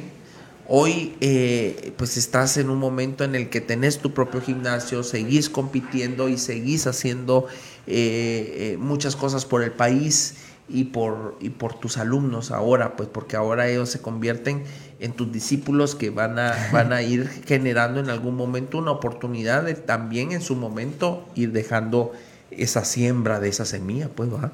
Totalmente, sí. De verdad, y, muy agradecidos porque eh, aparte de todo, sos misqueño, eh, vivís en Misco y, nosotros aplaudimos eh, a todos aquellos que son misqueños y que ponen en alto el nombre del municipio, que son emprendedores y que, y que pues han dado resultados a nivel internacional como estos dos, dos mundiales que, que han sido tuyos y que, y que por ende son, son mundiales de, que son nuestros también, pues, ¿verdad? de Guatemala y de, y de Misco, ¿verdad? Así que desde ya, pues, te agradecemos profundamente por eso y te, y te instamos a seguir, eh, a, seguir adelante, a seguir luchando, a seguir ganando, a seguir compitiendo y a seguir formando nuevos jóvenes y nuevos niños eh, en función de de poder encontrar un estilo de vida diferente y más saludable. Queremos pedirte, eh, por favor, muchas gracias, que nos, nos dejes tu, recuerdo eh, en, el, en, el, en, el, en, el, muro de los recuerdos. Aquí atrás de mí, pues está ahí eh, el logo del podcast y pues ahí todos nuestros invitados y toda la gente que que nos ha dado la oportunidad de aprender, han dejado su recuerdo ahí, su firma. Entonces queremos pedirte, Luis Ángel, que, que pues nos puedas hacer el favor de, dejar ahí tu, tu fierrazo, tu, tu, recuerdo para, para, tenerlo aquí en, los anales de, nuestro, de nuestro podcast. Que estamos en el, ¿qué dijimos? Noveno. Noveno, noveno. Vamos a poner ahí. Por favor, Luis Ángel.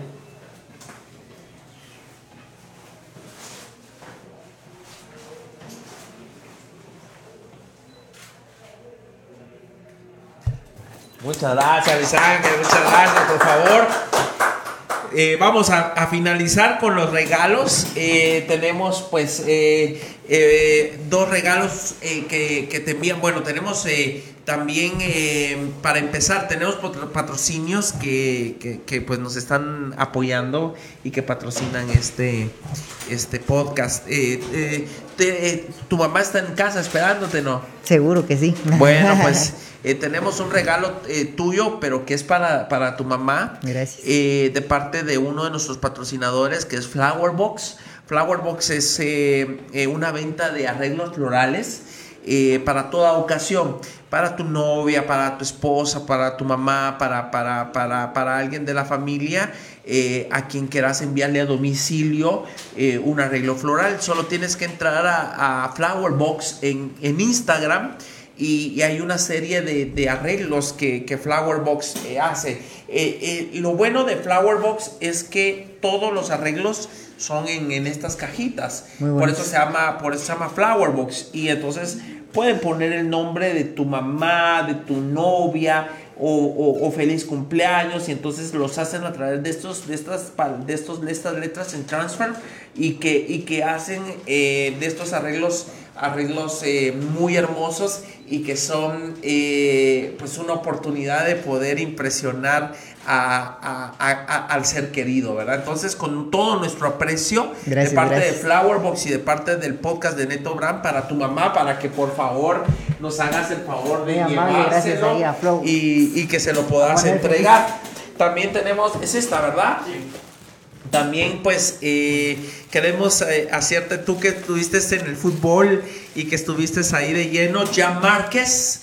Eh, es nuestro capitán del Deportivo Misco. Jan Márquez, eh, pues es un gran atleta, eh, ha sido seleccionado nacional, capitán famoso. de, de- de- muy famoso, eh, ha ganado y, y de todo el hombre. Él te envía pues de, de parte de su propia marca de ropa que es JM12. Pues la camisola del Club Deportivo Misco. Qué alegre, Misco. Gracias. Sí, pues nosotros eh, ahí eh, siempre regalamos eh, eh, la, la- la camisola porque pues es nuestro orgullo. Nosotros estamos orgullosos de, de ser misqueños y estamos orgullosos de, de- de nuestro, de, nue- de nuestro equipo. Y entonces eh, para que te la pongas un día, pues entonces nosotros vamos, a jugar, vamos a jugar el sábado contra Zacapa. El próximo sábado, ¿a qué horas vamos contra Zacapa, muchas? A las 5. a las 5 de la tarde. Entonces, ahí para que te la pongas ahí en tu casa y te conectes a Tierra de Campeones, que ojalá pueda eh, transmitir el, el- el- el partido. De parte de Conali, una de nuestras. Eh, ya te va a decir lleno de. Lleno. Sos una persona atlética que, que- que- que tiene eh, dieta, pero pues eh, de parte de nuestro patrocinador Conalif te manda la, nuestra Gracias, gracias. Magdalena para que puedas compartir con, con- con tu familia Gracias, eh, gracias. con un buen cafecito y con un buen chocolate Rico, rico. y cómo no van a faltar la champurrada. Súper, entonces también van ahí la- la- las champurradas y ahí ponerlas por ahí para que no te va a costar con tanto y, y, pues bueno y siempre pues eh, tenemos también el patrocinio Gracias, gracias. De Castor's Pizza. Castor Pizza es una es una un emprendimiento misqueño que tiene su pizzería en San Crismol y pues también en zona 10 creo yo que está la, la- la- la pizzería y también te mandan eh, un calzone eh, para, para que puedas eh, ya sea que hoy o mañana lo metes ahí en tu en tu microondas Súper, súper, y, gracias. y- y, pues Qué te rico. lleves también eh, una, un- el sabor de, de Castor's Pizza. Así de Gracias. que con todo nuestro aprecio te va lleno, lleno, lleno de regalos y, y agradecerte pues profundamente. Eh, la oportunidad que nos das de haber estado con nosotros en el podcast de Neto Brand en este eh, noveno episodio y, contentos de poder presentar otra eh, vida dedicada al deporte, sana y que puede dar el ejemplo a la juventud, a la adolescencia, de que se puede vivir sano, independiente, um, disciplina y poner en alto el nombre de Guatemala y, y de Misco. En, en el caso, pues un orgullo que, que seas misqueño. Gracias, Te lo digo, ahorita en este caso te lo digo como, como funcionario público, pues eh, durante todo el, el- durante todo el, el- el programa, pues eh, Neto Brand, el personaje, el comunicador social, hoy te lo digo como, como alcalde de Misco, me siento orgulloso de, de que seas misqueño. En nombre de todo el municipio, del cual tengo eh, la gran bendición de poder representar, eh, te agradecemos y te instamos a que sigas poniendo en alto el nombre de Misco. Quisiéramos terminar el programa eh, con unas palabras que puedas dar a la juventud. ¿Cuál sería su cámara? ¿A esta? A esta cámara. a la juventud que nos está viendo en este momento para que los puedas incentivar a alcanzar sus sueños. Por favor, eh, Luis Ángel. Gracias. De primero, antes de dar esas lecciones, Por favor. no, eh, felicitarte, agradecerte por la oportunidad de estar acá. Gracias, Y, Luis Ángel. Qué bueno saber que eh, estás apoyando el deporte. No sabía todo lo del box y todo eso, la verdad que qué bonito, qué gran Gracias. opción para, para muchas personas. De verdad que esas son oportunidades que seguro a muchos jóvenes eh, les va a cambiar la vida. Y lo que se le queda a uno de niño lo repite de adolescente y de adulto. O sea, son Así es. lecciones importantísimas. De verdad que felicitaciones por eso y gracias. Gracias, gracias Luis Ángel, muy agradecido. Y em, como mensaje me, me gustaría eh, de- dejar que, que se den la oportunidad de practicar un deporte, de tener un, un estilo sano de vida, eh, les va a cambiar. Y más si se lo pueden inculcar desde pequeños a los niños, va a ser algo que les va a cambiar toda la vida y no solo ese ratito. Yo sé que a veces puede ser un sacrificio para los papás, pero eh, vienen las recompensas después. Y también eh, encontrar qué le gusta a uno. Si uno no ha encontrado todavía, seguir buscando, pero si no, empezar a trabajar en algo. Y de repente se rebalsa y nos rayamos. Claro. Así que muchas gracias de verdad por la oportunidad de estar aquí y, gracias. Gracias Luis Ángel. Luis Ángel González que nos da la oportunidad de haber conocido tu historia. Que Dios te bendiga. Gracias por, por aceptar la invitación. Fue un honor para nosotros tenerte acá y desde ya te deseamos toda clase de éxitos. Que, que Dios te bendiga y que ya sabes que esta es tu casa y nos sentimos orgullosos de que seas misqueño. Gracias, Neto. Igual, gracias. A, todos ustedes, gracias por haberse conectado a este noveno episodio de la segunda temporada del podcast de Neto Bram. Nuevamente, pues, eh, haber escuchado una historia de éxito, una historia que nos puede inspirar a seguir adelante. Siga sus sueños, cumpla sus sueños.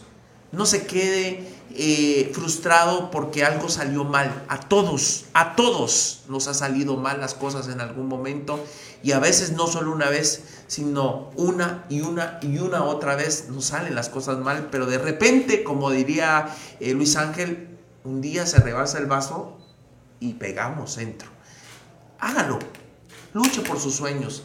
Este podcast es para eso, para incentivarlo a usted a seguir sus sueños y acompañar eh, cada día a alcanzarlos. Que Dios les bendiga. Quiero agradecer a mis patrocinadores nuevamente. Tal vez si me hacen favor, por favor, ahí los de producción, de ponerme ahí el cintillo de los patrocinadores antes de finalizar. Quiero agradecer entonces a Amuleta, a Ya Márquez JM12 y le deseamos todo lo mejor para este próximo sábado en el encuentro contra Zacapa. A Flowerbox por el arreglo floral de este episodio eh, que le entregamos a Luis Ángel para que se lo lleve a su mamá. Eh, a Bicola, a Conaliv y también a Castor Pizza que nos ha enviado las pizzas para mí, para el invitado y también para todo el equipo de producción. Si ya comieron, ¿no? Se llenaron. Ahí está, entonces gracias a, a Castor's Pizza que nos dio la oportunidad, a la barbería y a todos los que hacen posible que este podcast sea toda una realidad. Si Dios nos lo permite y Dios nos da vida y nos da salud, nos vemos este próximo jueves a las 7 de la noche en el décimo episodio del podcast de Neto Brand segunda temporada. Que Dios me los guarde, que Dios me los bendiga y que tengan buena noche. Muchas gracias.